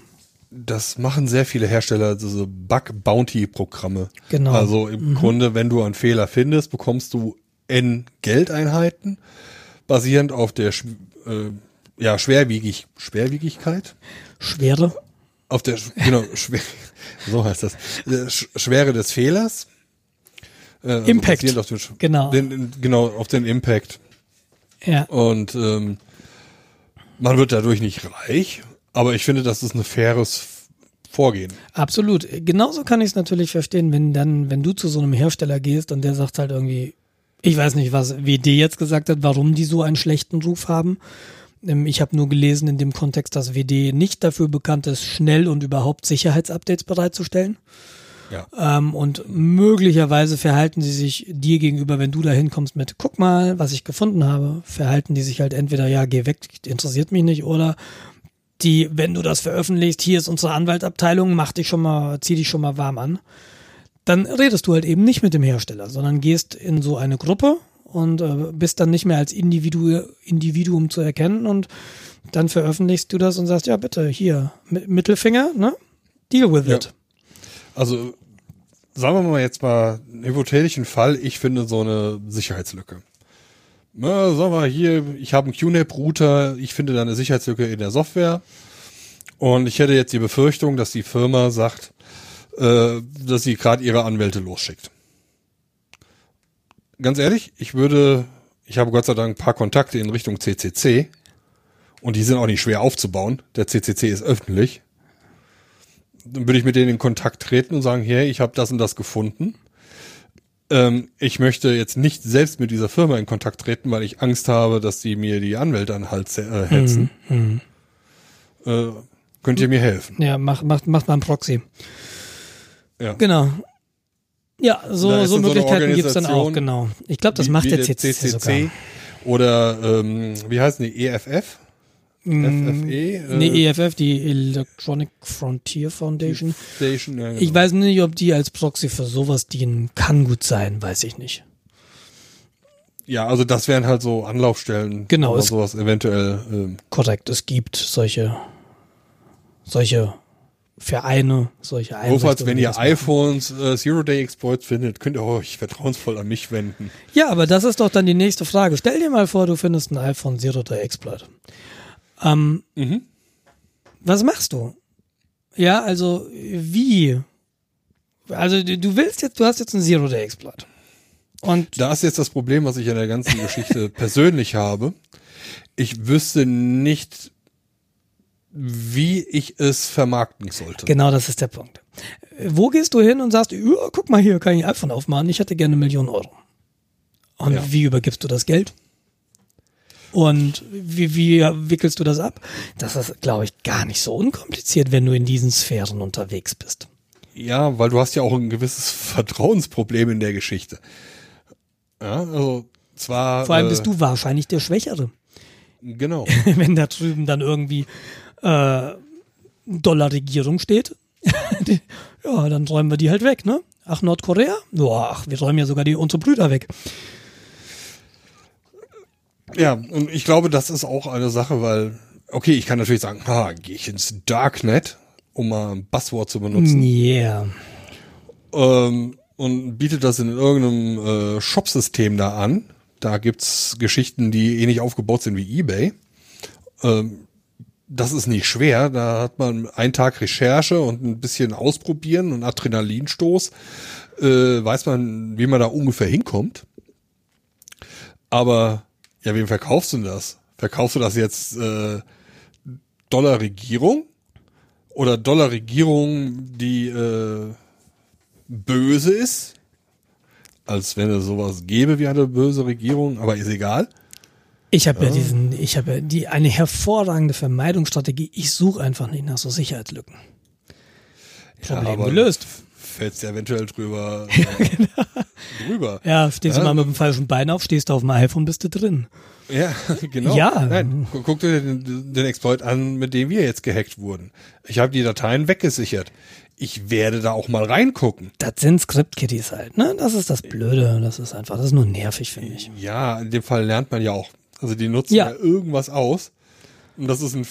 Und Sie- sagen wir mal so, äh, gerade WordPress wird ja irgendwie permanent gehackt.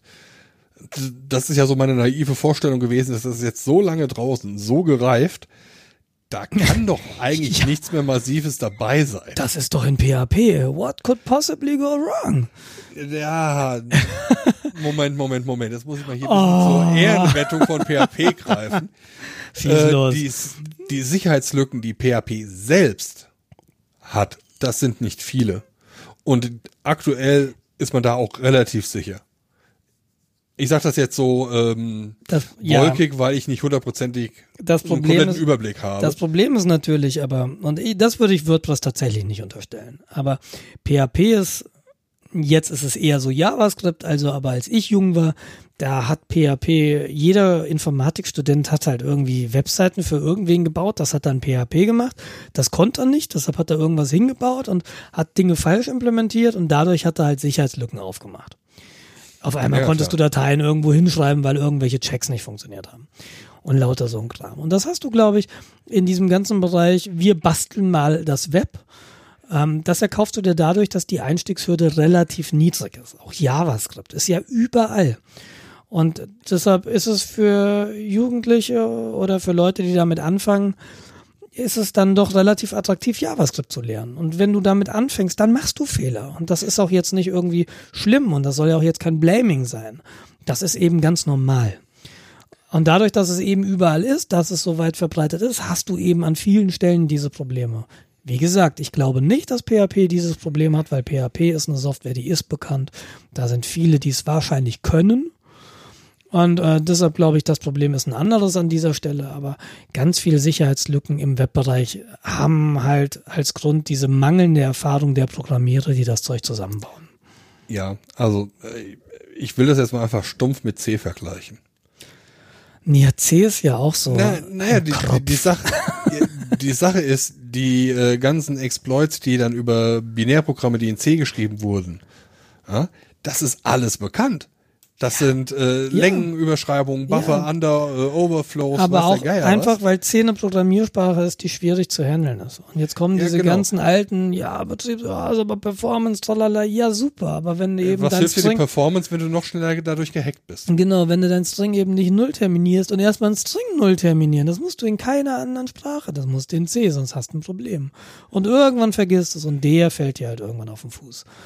Weißt du, und Genau. das sind so Sachen, deshalb ich, äh, ich würde nichts mehr in C machen. Wenn ich es nicht unbedingt müsste. Also das ist für mich irgendwie eine Sprache, ja, die könnte jetzt bitte mal sterben. Jetzt können wir mal bitte, es gibt so viele coole Konzepte, die irgendwie solche Sachen Also vermeidet. Aber nein, Sache, diese Sache ist ja, also gerade wenn du so eine Programmiersprache hast und gerade damit anfängst, dann hast du so viele Probleme, mit denen du dich beschäftigen musst. Und das erste, was halt wegfällt, sind halt so die ganzen Security-Sachen. Ja, da machst du halt, ja, scheiß auf Längencheck. Ich weiß, ein Integer sind 65.000 äh, Apps äh, 65536. Aber ja, genau, es, 65, Und äh, das ist jetzt fest. Huh, wir haben jetzt 64 Bit. Huh, bang. ja, das ist aber, ja, Und das hast du in C, das hast du in PHP, das hast du quasi in jeder Sprache. wie gesagt, du hast halt, du musst halt erstmal ähm, das Problem verstehen, warum das ein Security-Problem ist. Und damit Genau. fängst du halt nicht an, sondern du fängst an mit printf Hello World. Ja, genau. Oder äh, Dollar unterstrich get äh, in Query rein, weil das so schön bequem ist. Äh, Das ist aber eher wieder PHP. das ist jetzt wieder PHP klar, aber damit arbeite ich halt jeden Ja. Tag. Und das sind halt Sachen, die kommen auch erst durchs Anwenden und durch den, nicht unbedingt durch den Fehler machen, sondern um ihn sich bewusst machen. Das ist die Erfahrung.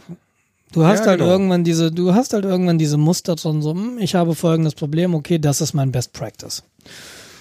So gehe ich das an. Und das hast du natürlich als, als jemand, der sich mit sowas neu beschäftigt, nicht. Und das ist auch, wie gesagt, völlig in Ordnung. Aber ähm, ja, ich wollte jetzt eigentlich auch nicht durch diese ganzen Programmiersprachen reiten.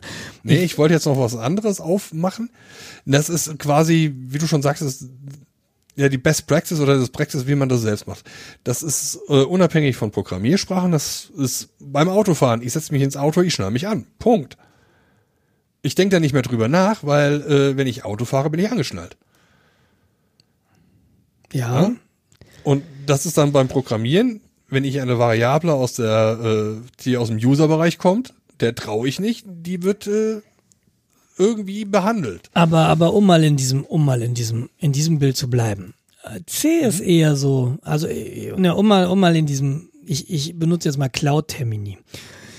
C ist eher so Infrastructure as a Service. Ja, nicht, ja doch irgendwie schon. Also du hast deinen Computer und dann fängst du mit C an, deine Services zu bauen. Was du jetzt sagst, ähm, ich setze mich in ein Auto und dann fahre ich mit diesem Auto von A nach B, das ist eher Software as a Service. Du hast da was, bitteschön, hier ist deine Software as a Service, die kommt in der Cloud typischerweise im Browserfenster zu dir. Und dann kannst du, dann hast du da Eingabefelder und da kannst du was reinschreiben und dann drückst du auf den Knopf und dann macht diese Software was. Das ist im Prinzip, was das Auto mit dir macht. Und diese Software passt eben auf, dass die macht dann irgendwie Plausibilitätschecks. Die guckt, ob du da Gulasch irgendwie in ein Feld geschrieben hast, der dann nicht reingehört und kümmert sich drum, dass dieser Gulasch nicht aufs System durchschlägt. Das ist im Prinzip so, das Auto stellt halt sicher, dass du auf B ankommst, ohne dass, keine Ahnung, du aus dem Auto fällst, ohne dass der Motor explodiert. Lauter so Sachen. Das heißt, du vergleichst da gerade so ein bisschen Äpfel mit Birnen. Nee, äh, weil ich auf was anderes hinaus will. Ich will auf das eigene Verhalten hinaus. Ja, also es geht mir nicht um, äh, ich setze mich jetzt ins Auto und das Auto ist das Objekt, sondern nein, ich setze mich ins Auto und ich mache mir jetzt den Anschnallgurt an. Ich bediene meine Kreissäge und ich greife nicht in die Höhe des Sägeblatts. Das mache ich auch nicht, wenn die aus ist. Ich mache es nie. Ja, wenn ich äh, meine Säge äh, auspacke, setze ich mir eine Sicherheitsbrille auf. Auf was Ja, willst also du raus? Jetzt, jetzt, jetzt erzähl mir mal, was ich. Es geht darum, Du willst C Verhalten. programmieren, Komma und dann? Oder PHP programmieren, Komma und dann? Was Mach ist Ding? Mache ich gewisse Sachen immer, ob ich sie brauche an der Stelle oder nicht, ist egal. Ich überprüfe jeden Benutzer-Input, ich sortiere, also ich mache ihn sauber, ich sanitize ihn und verwende ihn nur dann. Das ist, wie du einen, Bef einen ganz normalen Befehl ausführst, du sagst Echo Hello World. Also machst du in dem Moment auch nur das, was ähm, du immer machst und das ist halt das richtige Vorgehen, Aber- weil du das immer machst. Aber das machst du auch nur, wenn du keine Performance brauchst.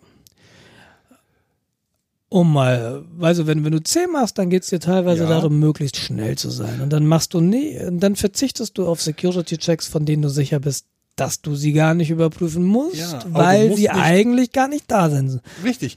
Und Weil das ist jetzt Fall das. Mindset, was man sich aufbauen muss. Du musst in dem Fall nicht immer schnell sein, aber du musst immer sicher sein. Das kommt, glaube ich, ja. Ja. Ja, also du musst dieses Mindset aufhaben.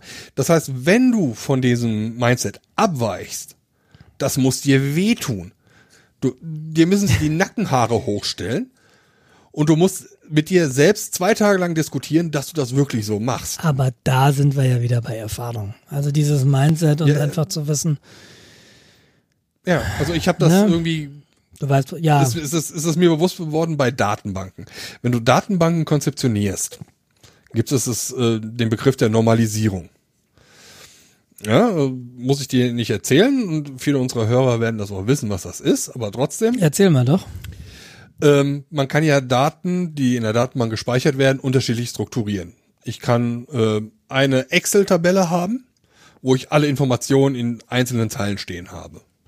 Ja, nehmen wir so eine Produktinformation. Die hat Preise, die hat einen Namen, die hat eine Beschreibung. Das kann ich jetzt in ein Excel-Sheet machen.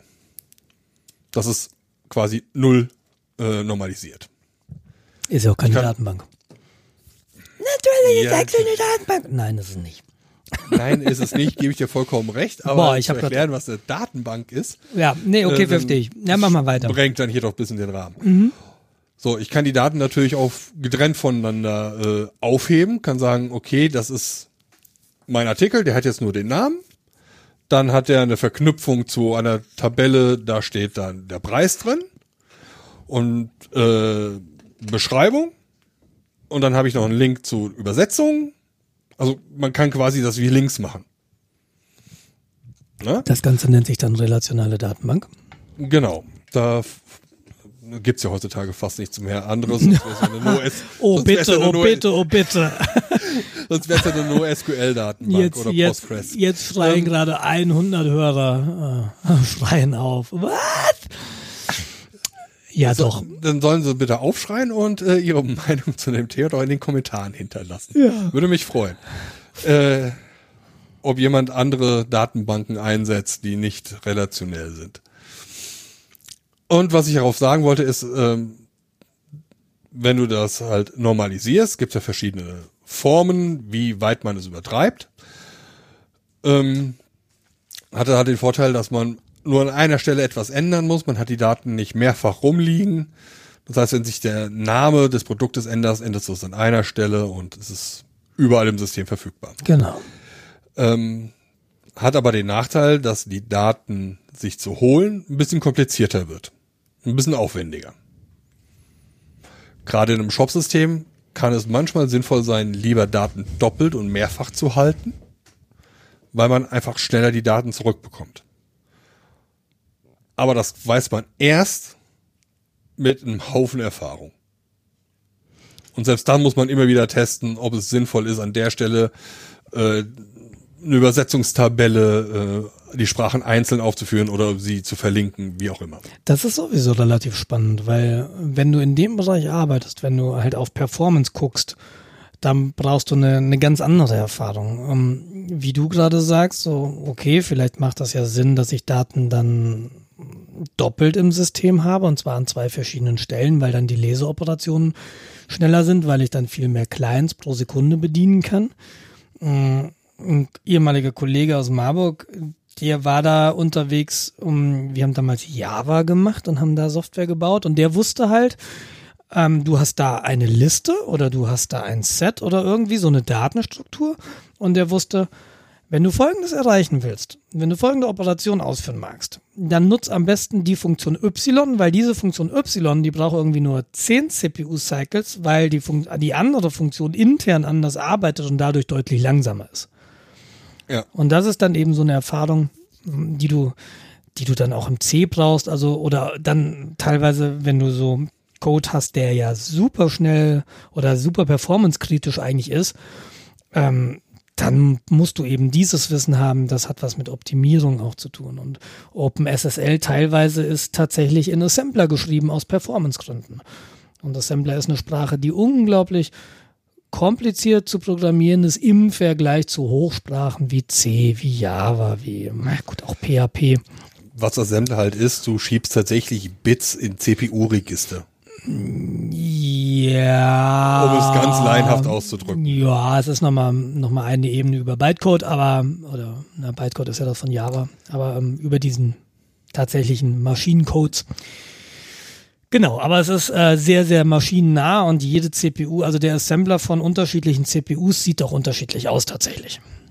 Und ja. äh, deshalb du, du, bei C hast du ja das Ding, du hast ein System A, da kompilierst du das und dann nimmst du den C-Code und kompilierst das auf System B und im Idealfall läuft dann da genauso. Bei Assembler, wenn du das auf eine andere CPU bringst, kann es dir halt sein, dass die Software einfach nicht mehr funktioniert, weil die CPU andere Assembler-Befehle hat oder möglicherweise dann auch in Grenzfällen mehr Assemblerbefehle bereitstellt, die dann spezielle Operationen schneller durchführen können.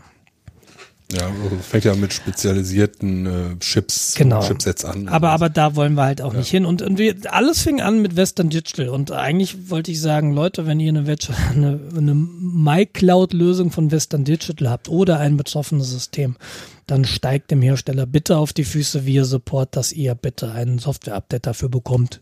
Zeitnah. Es ist uncool, ähm, persönliche Daten im Netz zu haben, die man da nicht haben will. Genau. Also im schlimmsten Fall landen da ja auch Daten, die man nicht haben will. Und im schlimmsten Fall äh, wird eben eure, euer Device für irgendwas benutzt, von dem ihr nicht wollt. Dass das passiert. Das kann ein, ein, ein DOS-Roboter äh, sein, also dass dann über eure Maschine Angriffe auf externe Ziele gefahren werden. Das kann irgendwas anderes sein. Kann File-Sharing sein, es kann ein genau. Erpressungstrojaner sein, der euch die Daten verschlüsselt. Ransomware. Exakt. Ja, genau. Genau, apropos ähm, illegal und so weiter. Ich hatte einen, ich habe einen Brief von der Staatsanwaltschaft. Ich habe einen Brief von der Staatsanwaltschaft Bochum bekommen. Ah ja. Und äh, wenn. Wie lange mussten die jetzt weg? Ja, ich, äh, der nächste Podcast fällt aus. Das, das ist schon so. Du, du ziehst dann irgendwo in deinem Briefkasten eine Staatsanwaltschaft Bochum und dann fängst du an zu überlegen. Hm. Rito, JVA Edition. Hm, hatte ich Peer-to-Peer -Peer in letzter Zeit an? Hm, also so Sachen. Und ähm, stellte sich raus, nein, das von mir angestrengte Verfahren wegen Betrug wird eingestellt, weil der Täter nicht ermittelt werden kann. Und mhm. ich weiß nicht mehr, welches Verfahren das war.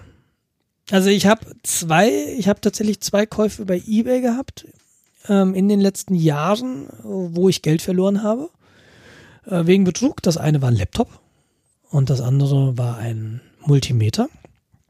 Und ich nehme an, eines von beiden. Und ich hatte aber bisher immer auf meiner To-Do-Liste stehen, ich müsste mal zur Polizei gehen und ich müsste mal Anzeige erstatten. Aber möglicherweise habe ich das sogar schon gemacht in einem Fall. Das muss ich mir jedenfalls nochmal genauer angucken, aber ja. Ist das so wie ein Aktenzeichen oder irgend sowas? Ähm, ich habe das noch irgendwo hier liegen, keine Ahnung. Ich war erstmal so, okay, mhm. nicht gegen mich. Ich, ich hatte mal in Marburg den Fall, dass ich dann auch irgendwie eine Vorladung bekommen habe von der Kriminalpolizei in Marburg. Und das ging los, du hast das aufgemacht, Kriminalpolizei Marburg, bla bla bla, Betreff Verfahren wegen Kinderpornografie. Und dann stehst du erstmal da, Alter! Und dann steht ganz unten auf der ersten Seite, aber ganz unten, es ist geplant, sie als Zeugen, Zeugen. zu vernehmen. Und ich denke mir, schreib das doch oben hin. Schreib das doch oben hin, ihr blöden Nüsse. Ähm, Eigentlich müsste die anfangen mit, es ist nicht schlimm. ja, so ungefähr. Äh, ja, wir hatten damals im Uni-Netzwerk tatsächlich Kinderpornografie entdeckt. Aber wenn du, wenn du das eben anzeigst, dann passiert lange nichts. Und dann dann ist es auch irgendwann aus deinem Bewusstsein weg. Ne, das, das beschäftigt ja. dich dann so zwei, drei Tage, wo du denkst, oh ey, fuck ey, Kinderpornografie im Uni-Netzwerk echt uncool. Aber dann kommt eben Daily Business und irgendwann denkst du einfach nicht mehr dran. Und wenn dann dieses, dieser Brief ein halbes Jahr später oder so in deinem Briefkasten liegt, dann ist erstmal so der Puls. Wow. Und das ja. war jetzt auch wieder so. Aber ja, Mist, Geld ist weg. Gut, Lehrgeld. Ja, ich habe mir damals ähm, einen, einen Lenovo-Laptop kaufen wollen. Und den, Hm. ja, Was denn für ein? ein X230. Was für ein Zufall. Ja, ähm, habe ich erwähnt, dass ich mir gestern einen Lenovo-Laptop gekauft habe? ein X230. Aber doch nicht über Ebay. Äh, doch über Ebay. Aber diesmal über Händler und über PayPal.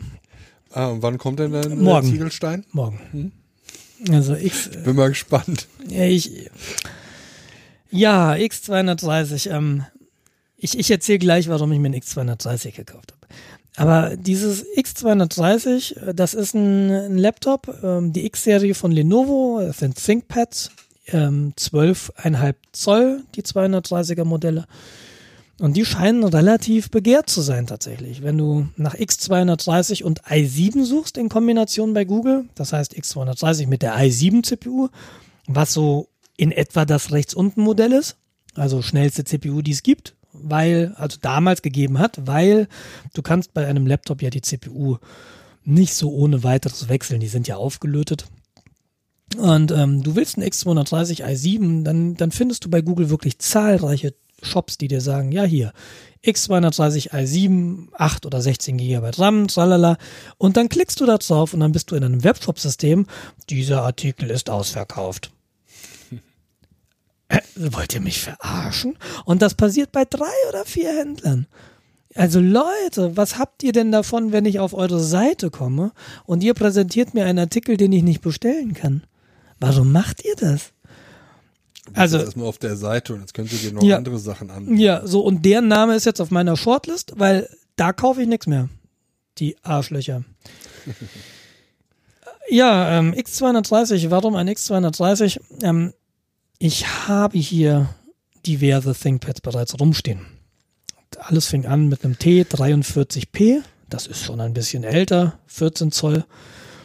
Ähm, dann ein X201S, das steht hier gerade an, äh, das steht hier gerade und lächelt mich an, aber das X201S hat das Problem, dass es keine hintergrundbeleuchtete Tastatur hat. Und wenn ich unterwegs bin oder abends mal programmieren möchte, dann möchte ich eine beleuchtete Tastatur. Die ThinkPads hatten schon immer ein ThinkLight. Das ist eine kleine weiße LED oben in der Mitte im Display und die beleuchtet deine Tastatur von oben wie eine klitzekleine Schreibtischlampe. Aber damit komme ich nicht so cool zurecht und außerdem ist es blöd. Ich will was Hintergrundbeleuchtetes, wie ich das von Apple-Computern kenne. Und das X230 ist, glaube ich, das erste Modell, das das kann. Und ich meine, das X230 ist das letzte Modell, das noch zwei Speicherslots hat, wo du so ohne weiteres 16 GB RAM reinstecken kannst. Das X240, ich weiß gar nicht, ob das überhaupt 16 unterstützt ähm, oder ob es nur 8 GB Module unterstützt. Es wurde jedenfalls dann ein bisschen komisch bei neueren Modellen. Und deshalb habe ich mir irgendwann gesagt, nee, ein X230 wäre nochmal schön, weil dann könnte ich damit ein neues Betriebssystem ausprobieren. Und das bringt uns zum nächsten Thema, the next big thing. Du weißt Einen ja, dass ich, du weißt ja, das wird jetzt ein bisschen länger dauern. Du, du weißt ja, dass ich hier mit Macs ganz gut versorgt bin. Also ich habe Macs auf Desktop-System. Ich benutze seit zehn Jahren tatsächlich Macintosh-Computer. Also, um sich das mal so vorzustellen, beim Nils zu Hause sieht das halt so aus, dass alles vollgeräumt ist. Da liegen haufenweise von Raspberries Pis rum, wo man sich erstmal durchgraben muss. Nein. Dann diese äh, Lenovo äh, ThinkPads äh, benutzt er für Ja, wenn der äh, Tisch Unterbau von genau für den Unterbau für einen Tisch. Äh, ich glaube, er hat sogar einen kompletten Schrank daraus Die gebaut. sind aber auch stabil. Ja, und äh, die Macs sind im Grunde anstelle von Fenstern. Naja, das ist ein bisschen übertrieben. Aber ich arbeite nun mal seit, seit zehn Jahren ungefähr mit dem Mac. Das hat unter anderem mit einem Dozenten an der Universität zu tun, der glühender Apple-Verfechter war. Und der dann damals, als das PowerBook G5, äh, G4 vorgestellt wurde mit 1,6 Gigahertz CPU, damals habe ich mir das gekauft. Ich glaube, es war 2005. Ich weiß es nicht mehr genau. Und äh, da war Michael, ja, cool, cooles Gerät. Und ironischerweise habe ich jetzt letztens auf Facebook gesehen, ähm, dass er auch äh, sehr sicher keinen Mac mehr kaufen wird. Und das trifft auch so ein bisschen mein Gefühl. ähm, dass ich damals, als ich bei eBay auf den Betrüger reingefallen bin, ich habe ja damals schon das X230 quasi gekauft und nie bekommen. Ich habe das schon länger auf dem Schirm, dass ich mir mal wieder andere Betriebssysteme angucke. Und der Grund ist, gerade ist es mir sehr deutlich geworden, Apple hat im Moment keinerlei Hardware, die ich kaufen würde. Ja. Da gibt's was, was haben die im Moment äh, in, im Angebot? Sie haben einen Mac Mini. Ein Mac Mini ist im Prinzip ein MacBook ohne Bildschirm. Also das ist Mobilhardware, das ist klein, das ist energiesparend, es ist nicht besonders powerful. Du kriegst dann diese Embedded äh, i7 sogar, die haben dann aber nur zwei Kerne und so ein Krempel. Also als Desktop-Rechner nicht wirklich. Das, was ich haben möchte, dann gibt es irgendwie den iMac. Das ist quasi ein Mac Mini mit Bildschirm. Bisschen lose ausgedrückt, da kriegst du, glaube ich, sogar 32 Gigabyte RAM rein, also gar nicht so wenig. Hast aber auch diese komischen i7-CPUs, aber die sind, glaube ich, schon ganz gut. Ähm, dann gibt es den Mac Pro. Jetzt alle mal lachen, weil der, ich meine, der aktuelle, das aktuelle Modell, wir haben 2017 und das aktuelle Mac Pro Modell haben sie 2013 vorgestellt und ich glaube, es kostet noch genauso viel wie 2013. Es ist unverschämt teuer. Und es ist alte Hardware. Ja. Es ist jetzt einfach alte Hardware. Und dann gibt es das neu vorgestellte MacBook Pro. Das neu vorgestellte MacBook Pro. Ich weiß gar nicht, warum das Pro heißt. Ja, Ehrlich nicht gesagt. er ist. Das E haben sie nicht aktualisiert. Ja. Das wäre so das Einzige, was ich noch attraktiv finden würde. Ich habe ja hier ein MacBook Air, allerdings von 2011. Das hat 4 GB RAM. Äh, Und 4 GB RAM in 2017 ist dann doch ein bisschen wenig, weil wenn du dein Mac OS X, wenn du dein Mac OS startest, dann ist erstmal die Hälfte schon weg. Dann machst du irgendwie dein Mail-Programm auf und dann ist nochmal die Hälfte weg und dann machst du den Browser auf und dann fängt er an zu swappen. Und Ja. das ist irgendwie extremst uncool. Und die MacBook Pro, also ich weiß auch, ich glaube, ich weiß, warum sie kein MacBook Air mehr vorstellen, weil die MacBook Pro wiegen nicht mehr so viel mehr als ein MacBook Air. Die wiegen auch nur 1,1 Kilo vielleicht, 1,2 Kilo. Und das sind, lass es 100 Gramm mehr sein als ein MacBook Air. Also die sind sehr, sehr leicht. Aber die neuen MacBook Pro, die haben eine Touchbar statt oben die Escape-Tasten, dann die F1 bis F, keine Ahnung, auf dem Mac sind es glaube ich F12. Die Tasten sind weg. Sie haben da im Wesentlichen einen Bildschirm hingebaut. Und je nachdem, welche App du jetzt hast, zeigt dieser Bildschirm unterschiedliche grafische Symbole an. Du hast keinerlei. nebenbei. Ja, Also die Idee an sich finde ich cool. Aber nicht anstelle von den Tasten, sondern in Ergänzung zu den Tasten. ich weiß noch nicht, ob ich die Idee cool finde. Was in dieser Touchbar noch drin ist, ist diese Touch ID. Das ist diese ähm, Identifikation des Benutzers über Finger. Das hatten die Lenovo schon, dieser Fingerprint-Sensor, aber jetzt ist die Technik, die sie im iPhone haben, mit dieser Secure Enclave, wo wirklich nochmal ein kleiner Computer in dieser Touchbar sitzt und nur die Ergebnisse mit dem Host-System kommuniziert und diese ganze Verifikation und die ganze Speicherung der Fingerabdrücke findet in dieser Secure Enclave statt. Das ist da halt jetzt drin und du kannst dich insofern relativ sicher an deinem System anmelden. Du kannst Apple Pay machen, du kannst ja, ich bin der und der, hier ist mein Finger. Äh, Das ist schon sehr, sehr cool eigentlich. Aber wie du sagst, ähm, ich benutze die Escape-Taste sehr, sehr häufig. Einfach weil ich VI-Benutzer bin. Oder weil ich tatsächlich irgendwelche Fenster, die aufgehen, mit Escape auch schließe. Was ja so Ja. abbrechen ist. Und ich benutze, also ich kann zehn Finger schreiben. Das heißt, ich gucke nicht auf die Tastatur, wenn ich tippe. Und das führt zu zwei Problemen bei dem neuen MacBook Pro. Die eine ist, ich habe oben überhaupt kein haptisches Feedback mehr, ob ich jetzt auf die Escape-Taste gedrückt habe oder nicht. Diese Touchbar, da kann man eine Escape-Taste einblenden. Das ist dann so ein Soft-Button. Und da kann man auch draufdrücken und das verhält sich dann wie die Escape-Taste. Aber ich habe überhaupt kein haptisches Feedback mehr, ob ich die wirklich getroffen habe. Ja. Das heißt, blind tippen fällt doch relativ schwer. Dadurch, dass dieses Display halt bei jeder App auch neu sich lädt, neue Dachen darstellt, das verbraucht halt Energie. Und sie haben tatsächlich ein MacBook Pro Modell 13 Zoll vorgestellt, das diese Touchbar nicht hat. Das die physikalische Tastaturleiste oben noch hat.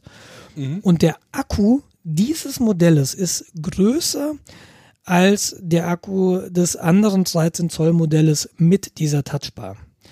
Das heißt, diese Touchbar braucht offensichtlich eine Menge Platz und äh, sie haben das durch den Akku eingespart. Was blöd das heißt, ist. Sie haben mehr Stromverbrauch bei weniger Akkuleistung. Genau. Und ich ja. hätte total gern dieses physikalische Tastending.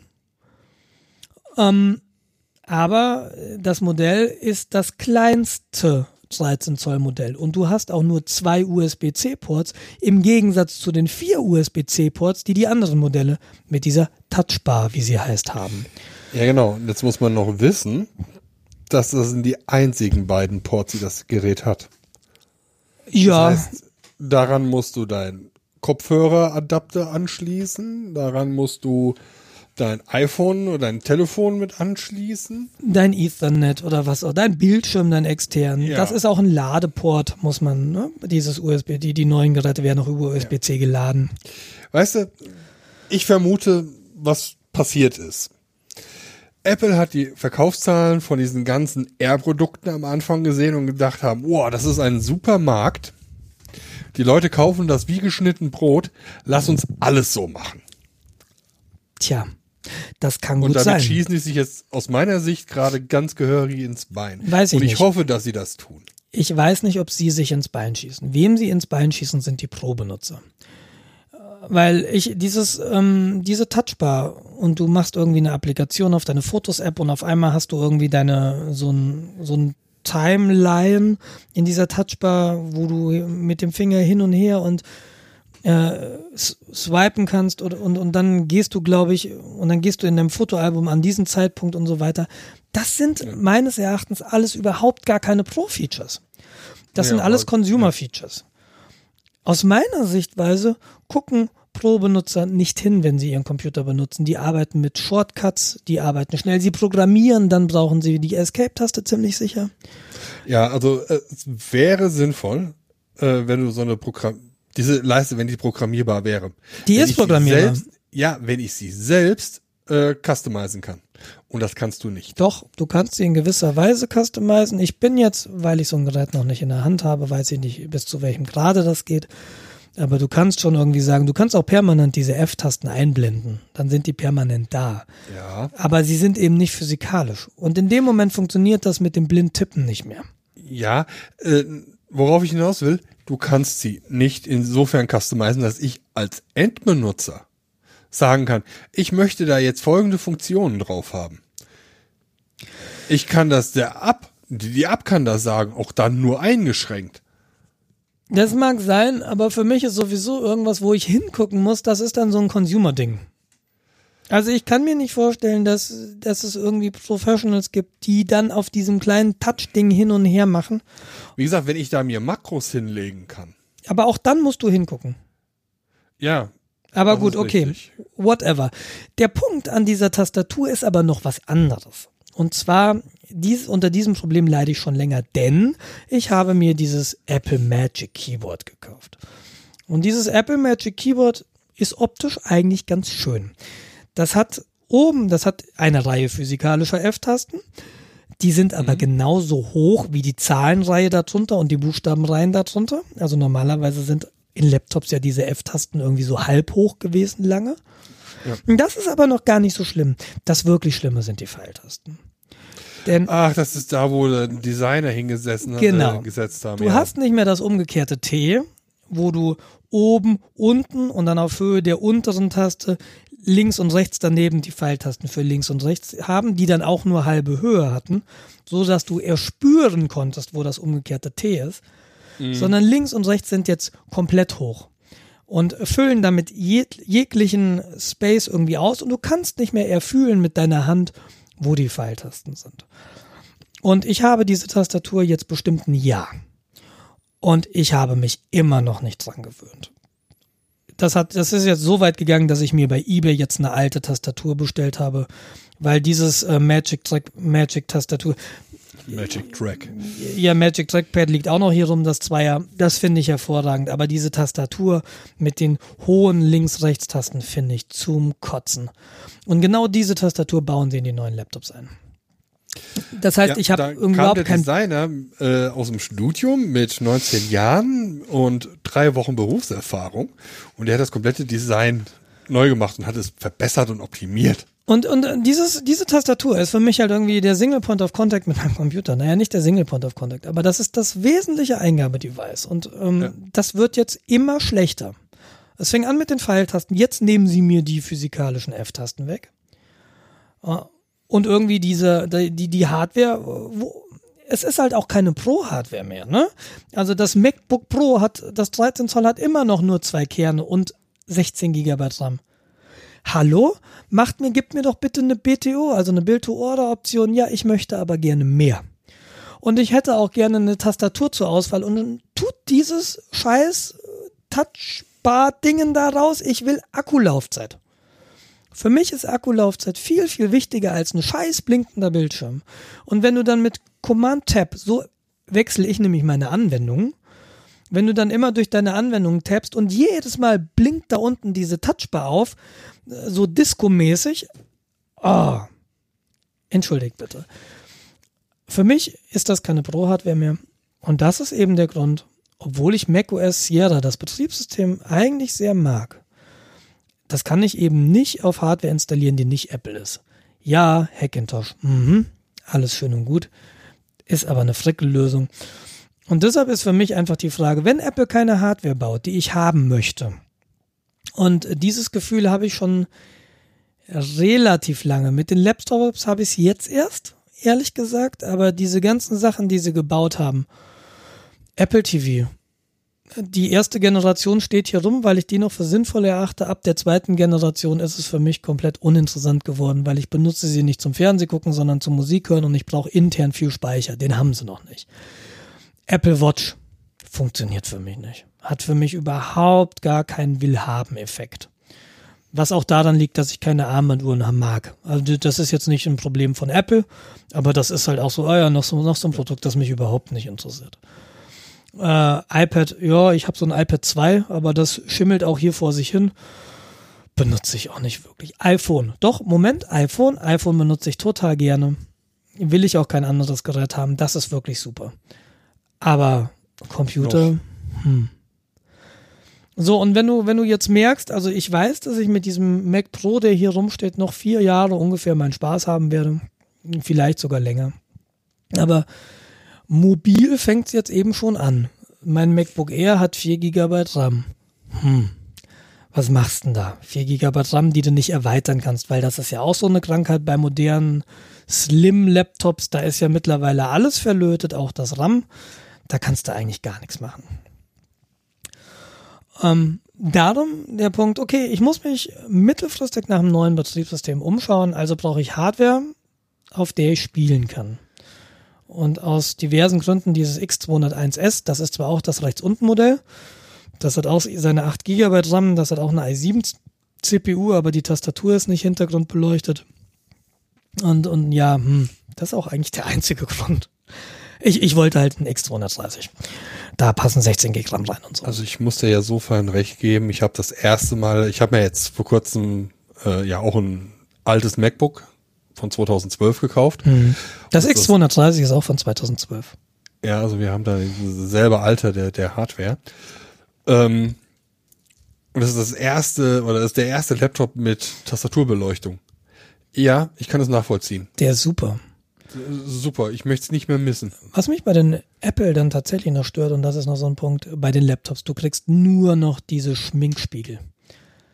Ich Oh, hör mir auf. möchte keinen Schminkspiegel. Mein MacBook Air, ja doch, das ist auch noch ein Schminkspiegel, das ist schon ein Schminkspiegel, aber der ist noch nicht so ganz extrem. Aber das ThinkPad hat eben mattes Display. Ja.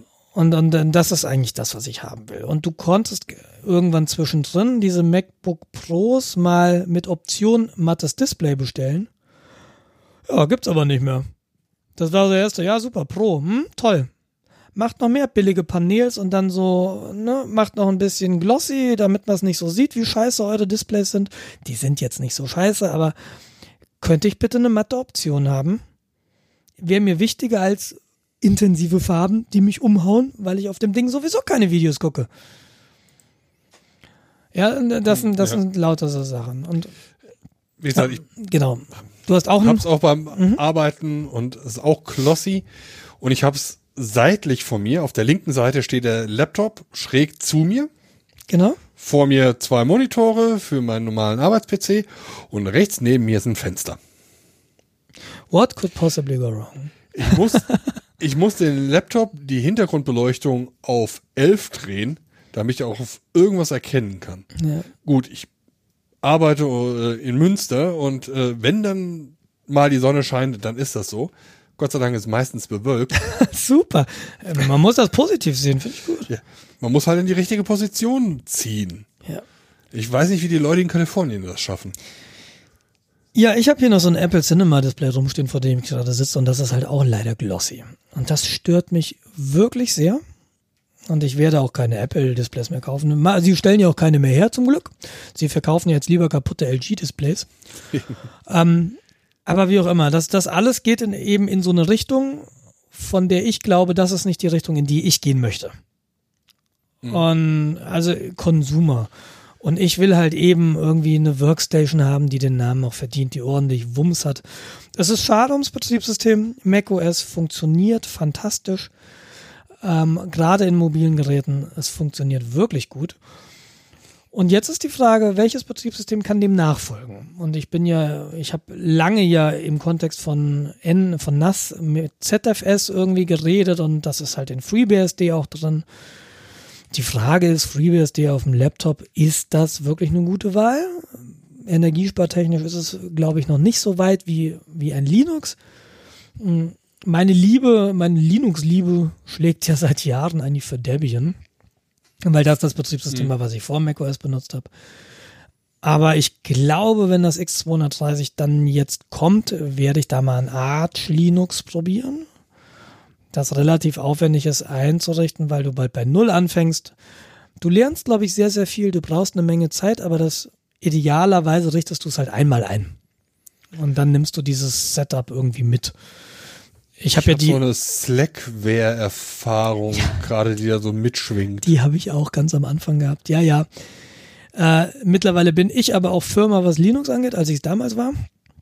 Die Dokumentation für Arch Linux ist fantastisch im, im Internet. Und ich bin dann halt jemand, der auch diese, auch bereit ist, Zeit da reinzustecken, weil meine Konfiguration landet üblicherweise in einem Git-Repository. Und wenn ich dann einen Rechner neu installiere oder woanders neu aufsetze, dann mache ich einen Git-Checkout und dann fällt da mein Vim-RC raus, also die Konfigurationsdatei für meinen Editor. Und ich habe in, den, in der letzten Zeit sehr viel Zeit in ein in mein Mail-Setup gesteckt. Ich habe ja gerade erzählt, dass auf dem, auf dem MacBook Air diese Mail-App gefühlt relativ langsam ist. Mhm. Und was ich an dieser Mail-App auch nicht mag, sie ist furchtbar unübersichtlich. Gerade wenn du, wenn du Gesprächsfäden hast, wenn du so Threads hast. Ich finde, die Mail-App ist ziemlich langsam, wenn die Thread darstellt. Und dann ist auch nicht klar, äh, wie tief ist jetzt der Thread. Die kann die zwar untereinander darstellen, aber irgendwie ist das visuell ein ziemlicher Gulasch. Und ich habe, also es gibt ja MAT. MAT ist ein Kommandozeilen-Client, mit dem du Mails lesen kannst. Ah, okay, ja. Ich sage dazu immer Mut. Ja, oder Mut, whatever. Du brauchst recht viel Zeit, damit das Ding sinnvoll konfiguriert ist. Und auf Mac habe ich es jetzt sinnvoll konfiguriert. Also MAT selbst kann nur Mails darstellen. Das kann keine Mails holen und das kann, naja doch, es kann Mails holen, es kann IMAP ein bisschen und es kann, glaube ich, mit IMAP kannst du es dann auch senden. Aber wenn Ganz du, kurze Frage. ja, Äh, Ich weiß nicht, ob du darauf zukommst, aber ich frage trotzdem vorher.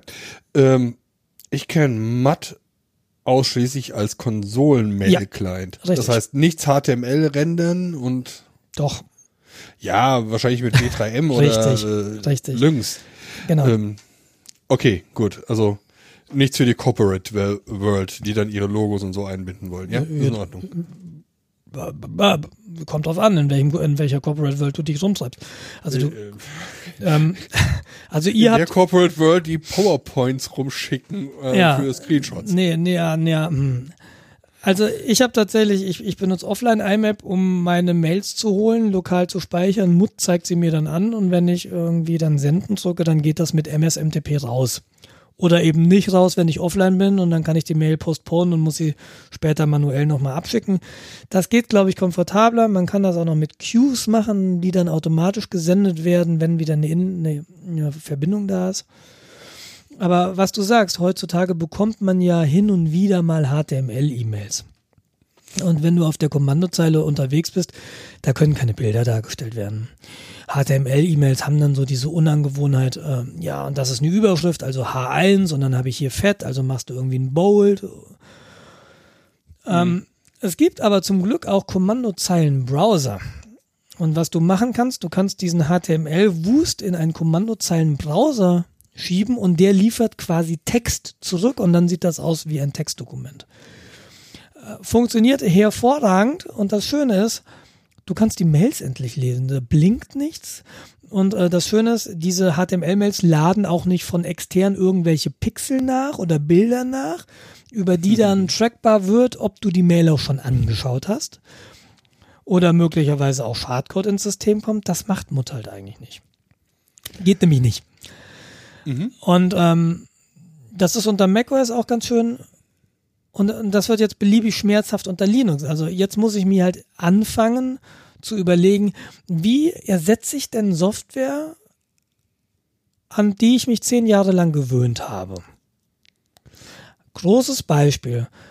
Unter macOS hast du einen systemweiten Kalender und ein systemweites Adressbuch. Das funktioniert hervorragend. Mit iCal, mit iCloud, du kannst es synchronisieren mit CalDAV und mit CardDAV. Mir ist noch nicht klar, wie ich sowas unter Linux erreichen kann.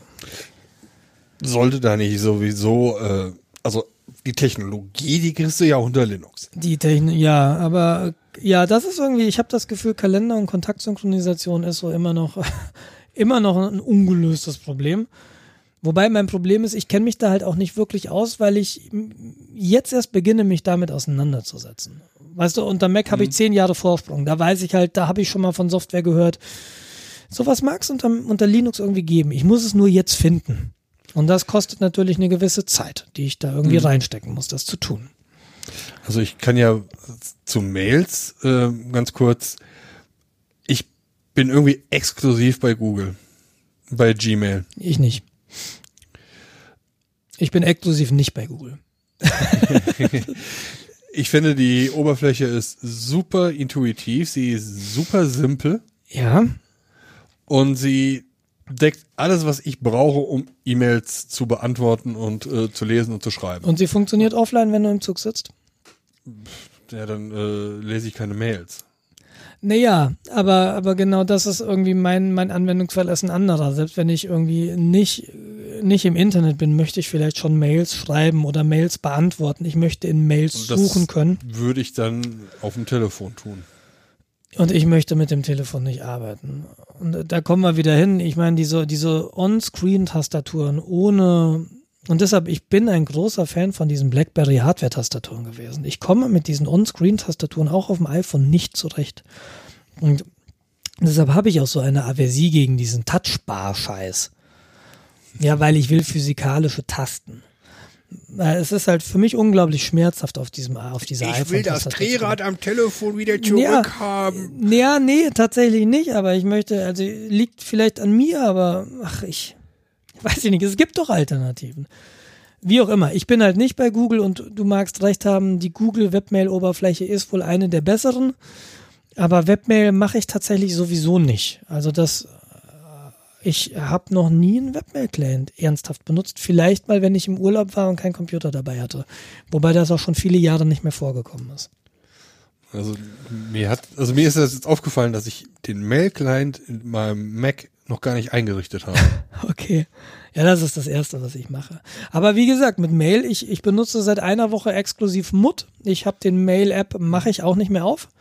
Einfach, weil auch Mut äh, viel weniger Ablenkendes. Wenn ich unter Mail-App eine Mail bekomme, dann blinkt's, dann geht eine Notification hoch. Das kann ich alles abschalten, ich weiß.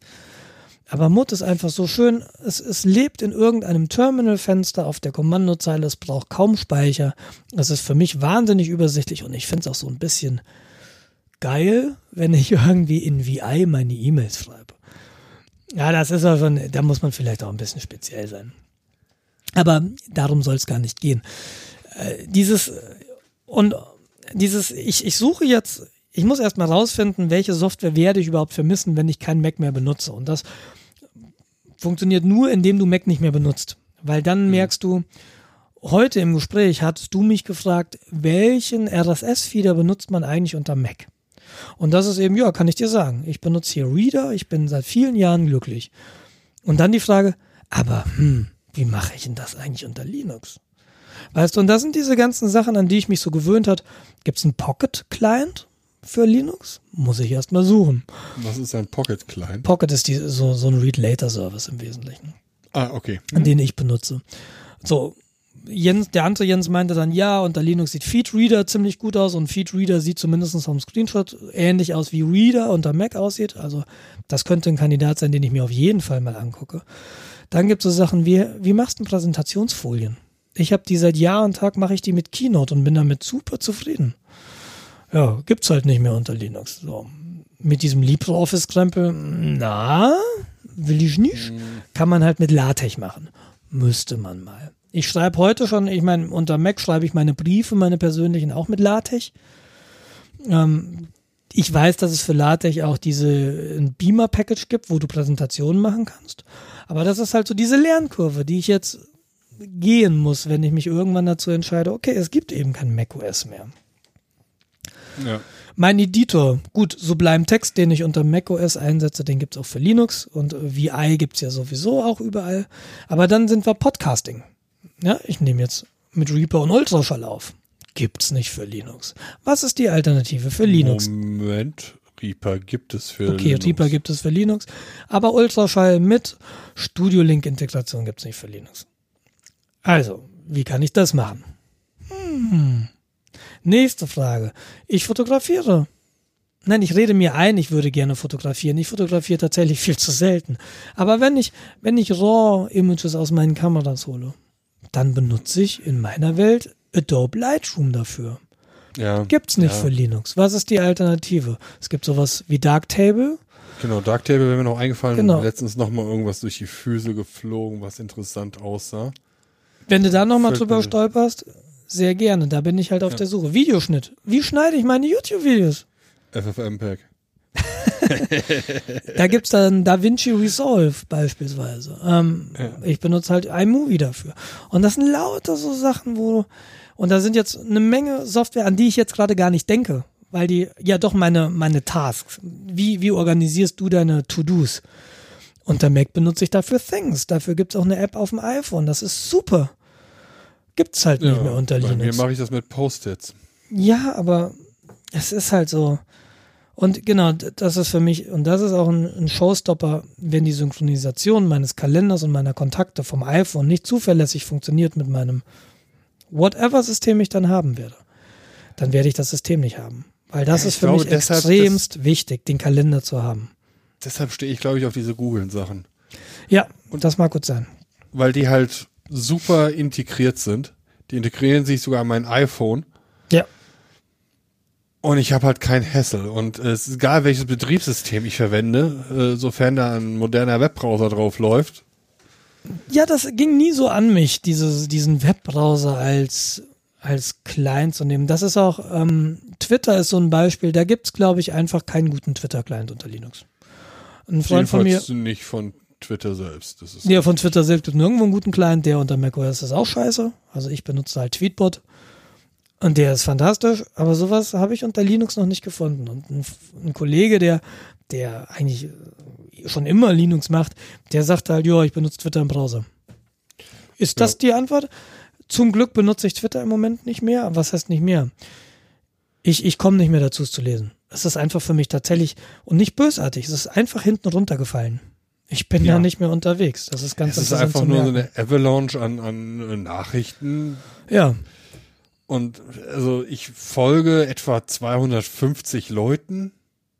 ja, die kannst du eh nicht nachlesen. Für mich ist immer mal Richtig. so, wenn ich mal Zeit habe, in den Stream zu gucken, habe ich das immer gemacht, aber irgendwie habe ich im Moment die Ich Zeit nicht benutze mehr. das nur noch, wenn ich auf irgendwelchen Veranstaltungen bin. Ja, Dann habe ich irgendwie Customize suchen, auch gewisse Hashtags und das war's. ja. Ja, und dann eventuell noch Direktkommunikation, Direct Message. Genau, oder, oder wenn mich jemand irgendwie anspricht auf Twitter, klar, dann regiere ich. Das kriege ich ja auch mit in der Regel. Aber so einfach hinzugehen und einfach mal Timeline lesen, muss ich gestehen, ist in den letzten Monaten tatsächlich einfach hinten runtergefallen. Warum auch immer. Weil da nichts Weltbewegendes drinsteht. Aber wie gesagt, das ist ein langer Weg, den ich da noch vor mir habe. Wie die Zeit drängt nicht, das ist halt das Schöne, weil meine Workstation wird noch in vier Jahren unter macOS laufen, sehr vermutlich. Ähm, aber ich mache mir da schon meine Gedanken. Es könnte ja auch sein, dass irgendwann nächstes Jahr Apple ein Gerät vorstellt, ein mobiles Gerät, wo ich denke, oh ja, genau, das ist es. Und dann war das alles umsonst. Dieser Ja, Aufwand. ist- aber Ich meine, wa- was wir beide jetzt auch im Grunde machen, wir stimmen ja mit dem Geldbeutel ab. Ja, wir ja, kaufen uns die aktuellen neuen Sachen einfach nicht. ja. Und, ähm, Aber das brauchst du je auch, mehr ne? Leute, je mehr Leute das machen, irgendwann wird Apple merken, hey, den Gang, den Nee. wir jetzt gehen, der wird nicht passen. Weiß ich nicht. Nee, Und wenn weil nicht, nee, ganz, ganz, wenn nicht, dann, äh, dann liegen wir in Anführungszeichen falsch und ähm, wir sind obsolet. Kann ja auch sein. Nee, ich glaube, wir sind nee, nee, nee, ich glaube, wir sind einfach nicht mehr im Fokus. Also wenn wenn Apple wenn sie wirklich sich immer mehr auf Consumer ausrichten und das ist im Moment mein Eindruck. Dann dann skalieren sie halt in die Breite und es gibt viel viel mehr Consumer als es Pro-User gibt, beziehungsweise ich würde jetzt ja gar nicht mal sagen, dass ich Pro-User bin, obwohl ich das Ding schon prof professional, also im Beruf benutze. Aber möglicherweise gibt es halt Leute mit meinem Anforderungsprofil viel, viel weniger, als es Ja, Leute das- gibt, die irgendwie die Touchbar Problem- geil finden. Ja, das Problem ist aber, dann konkurrieren sie mit äh, Android und äh, Linux-Benutzern. Da Und haben sie schon gewonnen. Weil Linux auf dem Desktop, äh, Ja, nee, kein Consumer-Produkt. Forget ja, it. ja, das ist ein. Professional. Oder mit Windows. Aber das Problem ist, die äh, Prosumer sind bereit, den Premium-Aufschlag zu zahlen.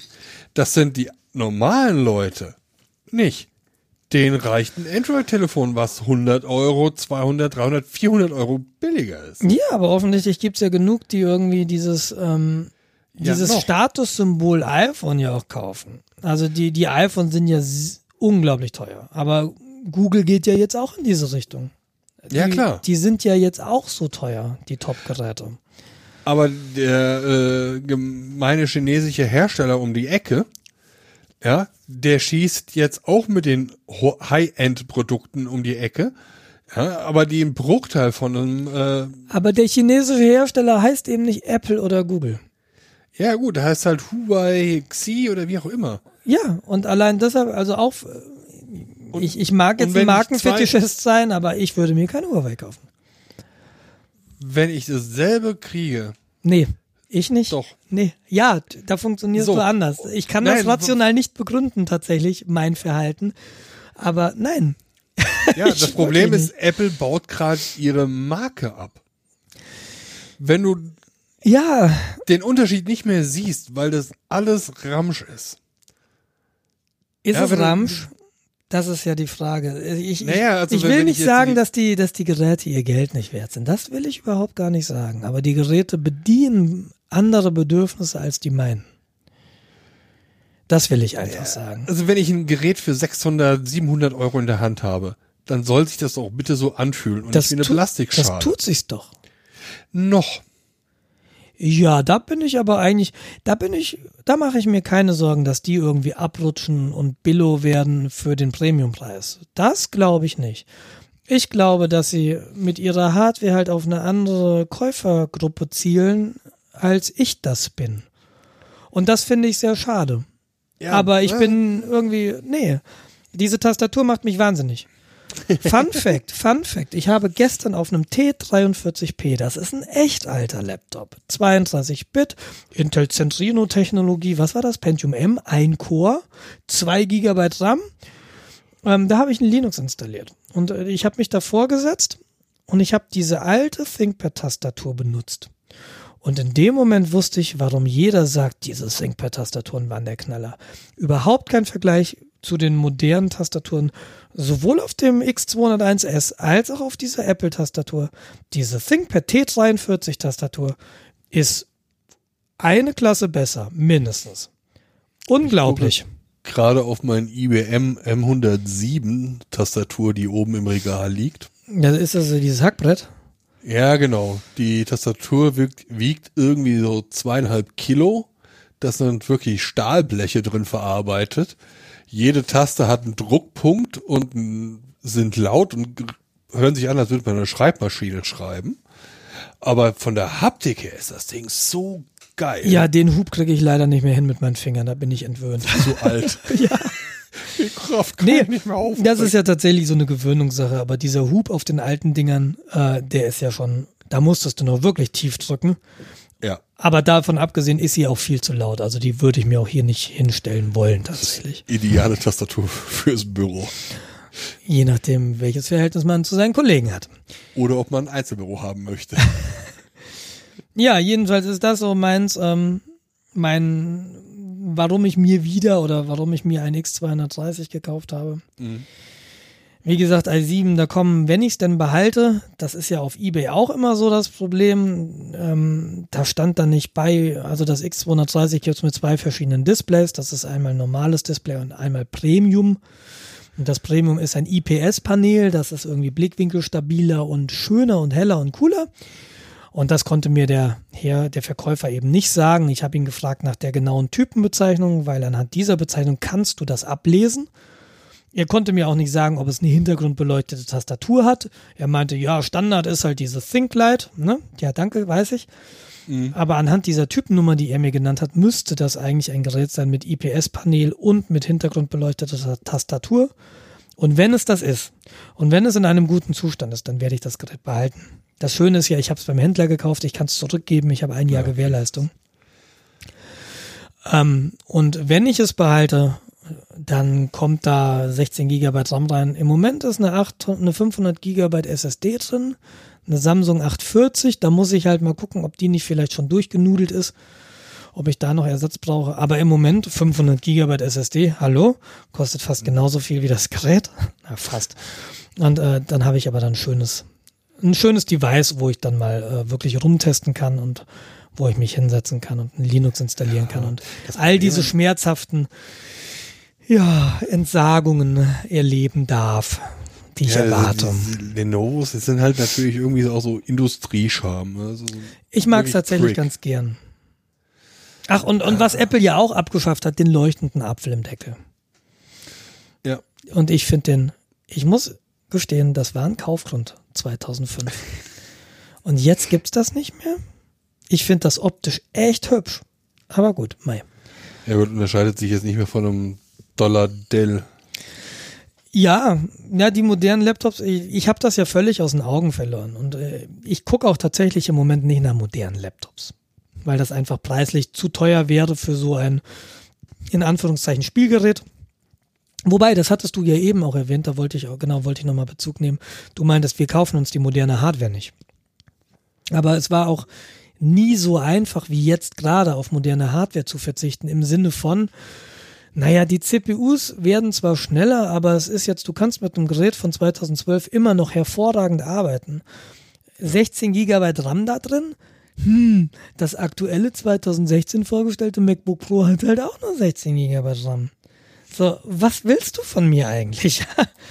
Genau. Das Ich ist meine, eben das- so der Punkt. Ich habe überhaupt gar kein Need, eine moderne Hardware zu kaufen. Warum sollte ich Richtig. das tun? Sie, sie, wie gesagt, das MacBook, was ich gekauft habe, 16 Gig, 512er äh, SSD drin, hat sogar noch eine Terabyte Festplatte, die ich überlege auszubauen. Ähm, Ja, ist halt laut und macht warm und für Strom. genau. Und sorgt dafür, dass das Ding äh, langsamer ist beim Hoch- und Runterfahren. Ja. Schrägstrich aufwachen und einschlafen. Ähm, Und Leistung Gewicht. Ist, und Gewicht. ja, genau. Man muss ja auf, seine, auf sein Gewicht achten. genau. Ähm, ja, die Leistung ist halt ausreichend da. Es ist halt ein Laptop, den ich mobil einsetze. Das heißt, da rendere ich jetzt keine Videos drauf. Ich könnte es sogar benutzen, um halt on the road äh, eine Podcast-Sache aufzunehmen. Es ist alles drin, was ich brauche. Ja.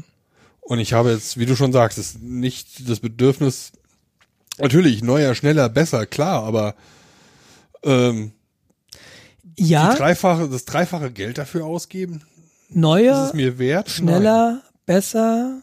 Ja, das ist eben so. Naja, aber und da, da wieder auf den Anfang zurückzukommen, da gibt's überhaupt nichts, was irgendwie diesen haben will Reflekt auslöst. Reflex auslöst im Moment im Apple-Universum auf den mobilen Geräten. Gibt's nicht. Nein. Ja, Ich will, wenn die, wenn die gesagt hätten, pass mal auf, wir bauen dir meinetwegen auch Build to Order. Irgendwie wieder eine vernünftige Tastatur ein, wo die Pfeiltasten nicht komplett hoch sind, sondern nur halb hoch, wo du eine, die, die, die, Funk diesen Touchbar eben austauschen oder mach den weg und ich will halt meine F-Tasten und die Escape-Taste physikalisch und du kriegst dafür den größeren Akku. Hm.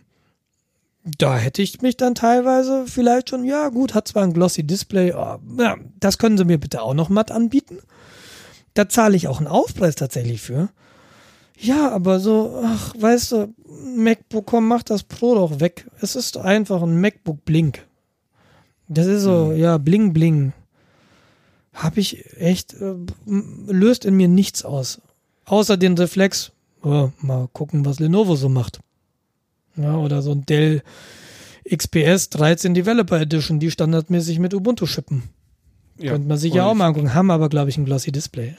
Die haben glossy Display und irgendwie passen da nur 8 Gig RAM oder irgend sowas Das weiß rein? ich gar nicht. Aber derjenige, der mir, der mich damals quasi so ein bisschen zum Mac gebracht hat, dem habe ich nämlich auch geschrieben, hier, ja, und, und Alternative, Dell XPS, und er meinte, ja, Dell XPS ist schön und gut mit Ubuntu, du bist aber auf so einen Dell Ubuntu-Kernel festgenagelt und wenn du den Vanilla-Kernel, also den von kernel.org nimmst, dann läuft dann doch nicht mehr alles auf einmal und dann hast du wieder deine Treiberprobleme. Dann denke ich mir auch, ja, fickt euch halt ins Knie. Ja, das ist doch Unsinn. Aber auch Apple bau, baut halt Billo-Hardware ein, ne? so Broadcom-Chipsets und so. Ach, das ist alles so. Das ist alles so ein Elend. Ah, ein Elend. Ja, jedenfalls. Merke, wir sind schwer, äh, Wir sind jetzt alt. Wir erzählen, Ja, wir genau. trauern jetzt diesen, diesen, diesen alt, dieser alten Hardware nach. Also früher, alt, zynisch. früher diese Spark Station. Sowas, ne? So sind wir jetzt. Genau. So gute RIS-Prozessoren bauen sie heutzutage gar nicht mehr. Aber ich werde alles dafür tun, dass meine Tochter noch einen ordentlichen Computer hat. Denn das T43P habe ich nicht für mich aufgesetzt, sondern für sie. Und wir üben jetzt schön im Editor VI. üben wir schön. Da schreiben wir Opa und einge- Oma und Papa. Nee, das Ding ist halt, alles andere ruckelt. Deshalb musste ich VI nehmen. Nicht mal eingeschult, aber wie all benutzen können. Ja, ja, ich habe so ein paar Ideale, die ich meinem Kind gern mitgeben würde. Ich stelle mir so vor, Schule, erste Klasse, die ganzen anderen E-Männchen packen ihre Schieferntafel aus. Deine Tochter den IBM Lenovo Laptop. Aber ich, es ist ein Bild für die Götter, wenn sie diesen T43P stolz durch die Wohnung trägt, weil das Ding ist schwer. Und sie hat da echt Arbeit mit. Na gut. Schönes Bild. Ein tolles Bild, ja.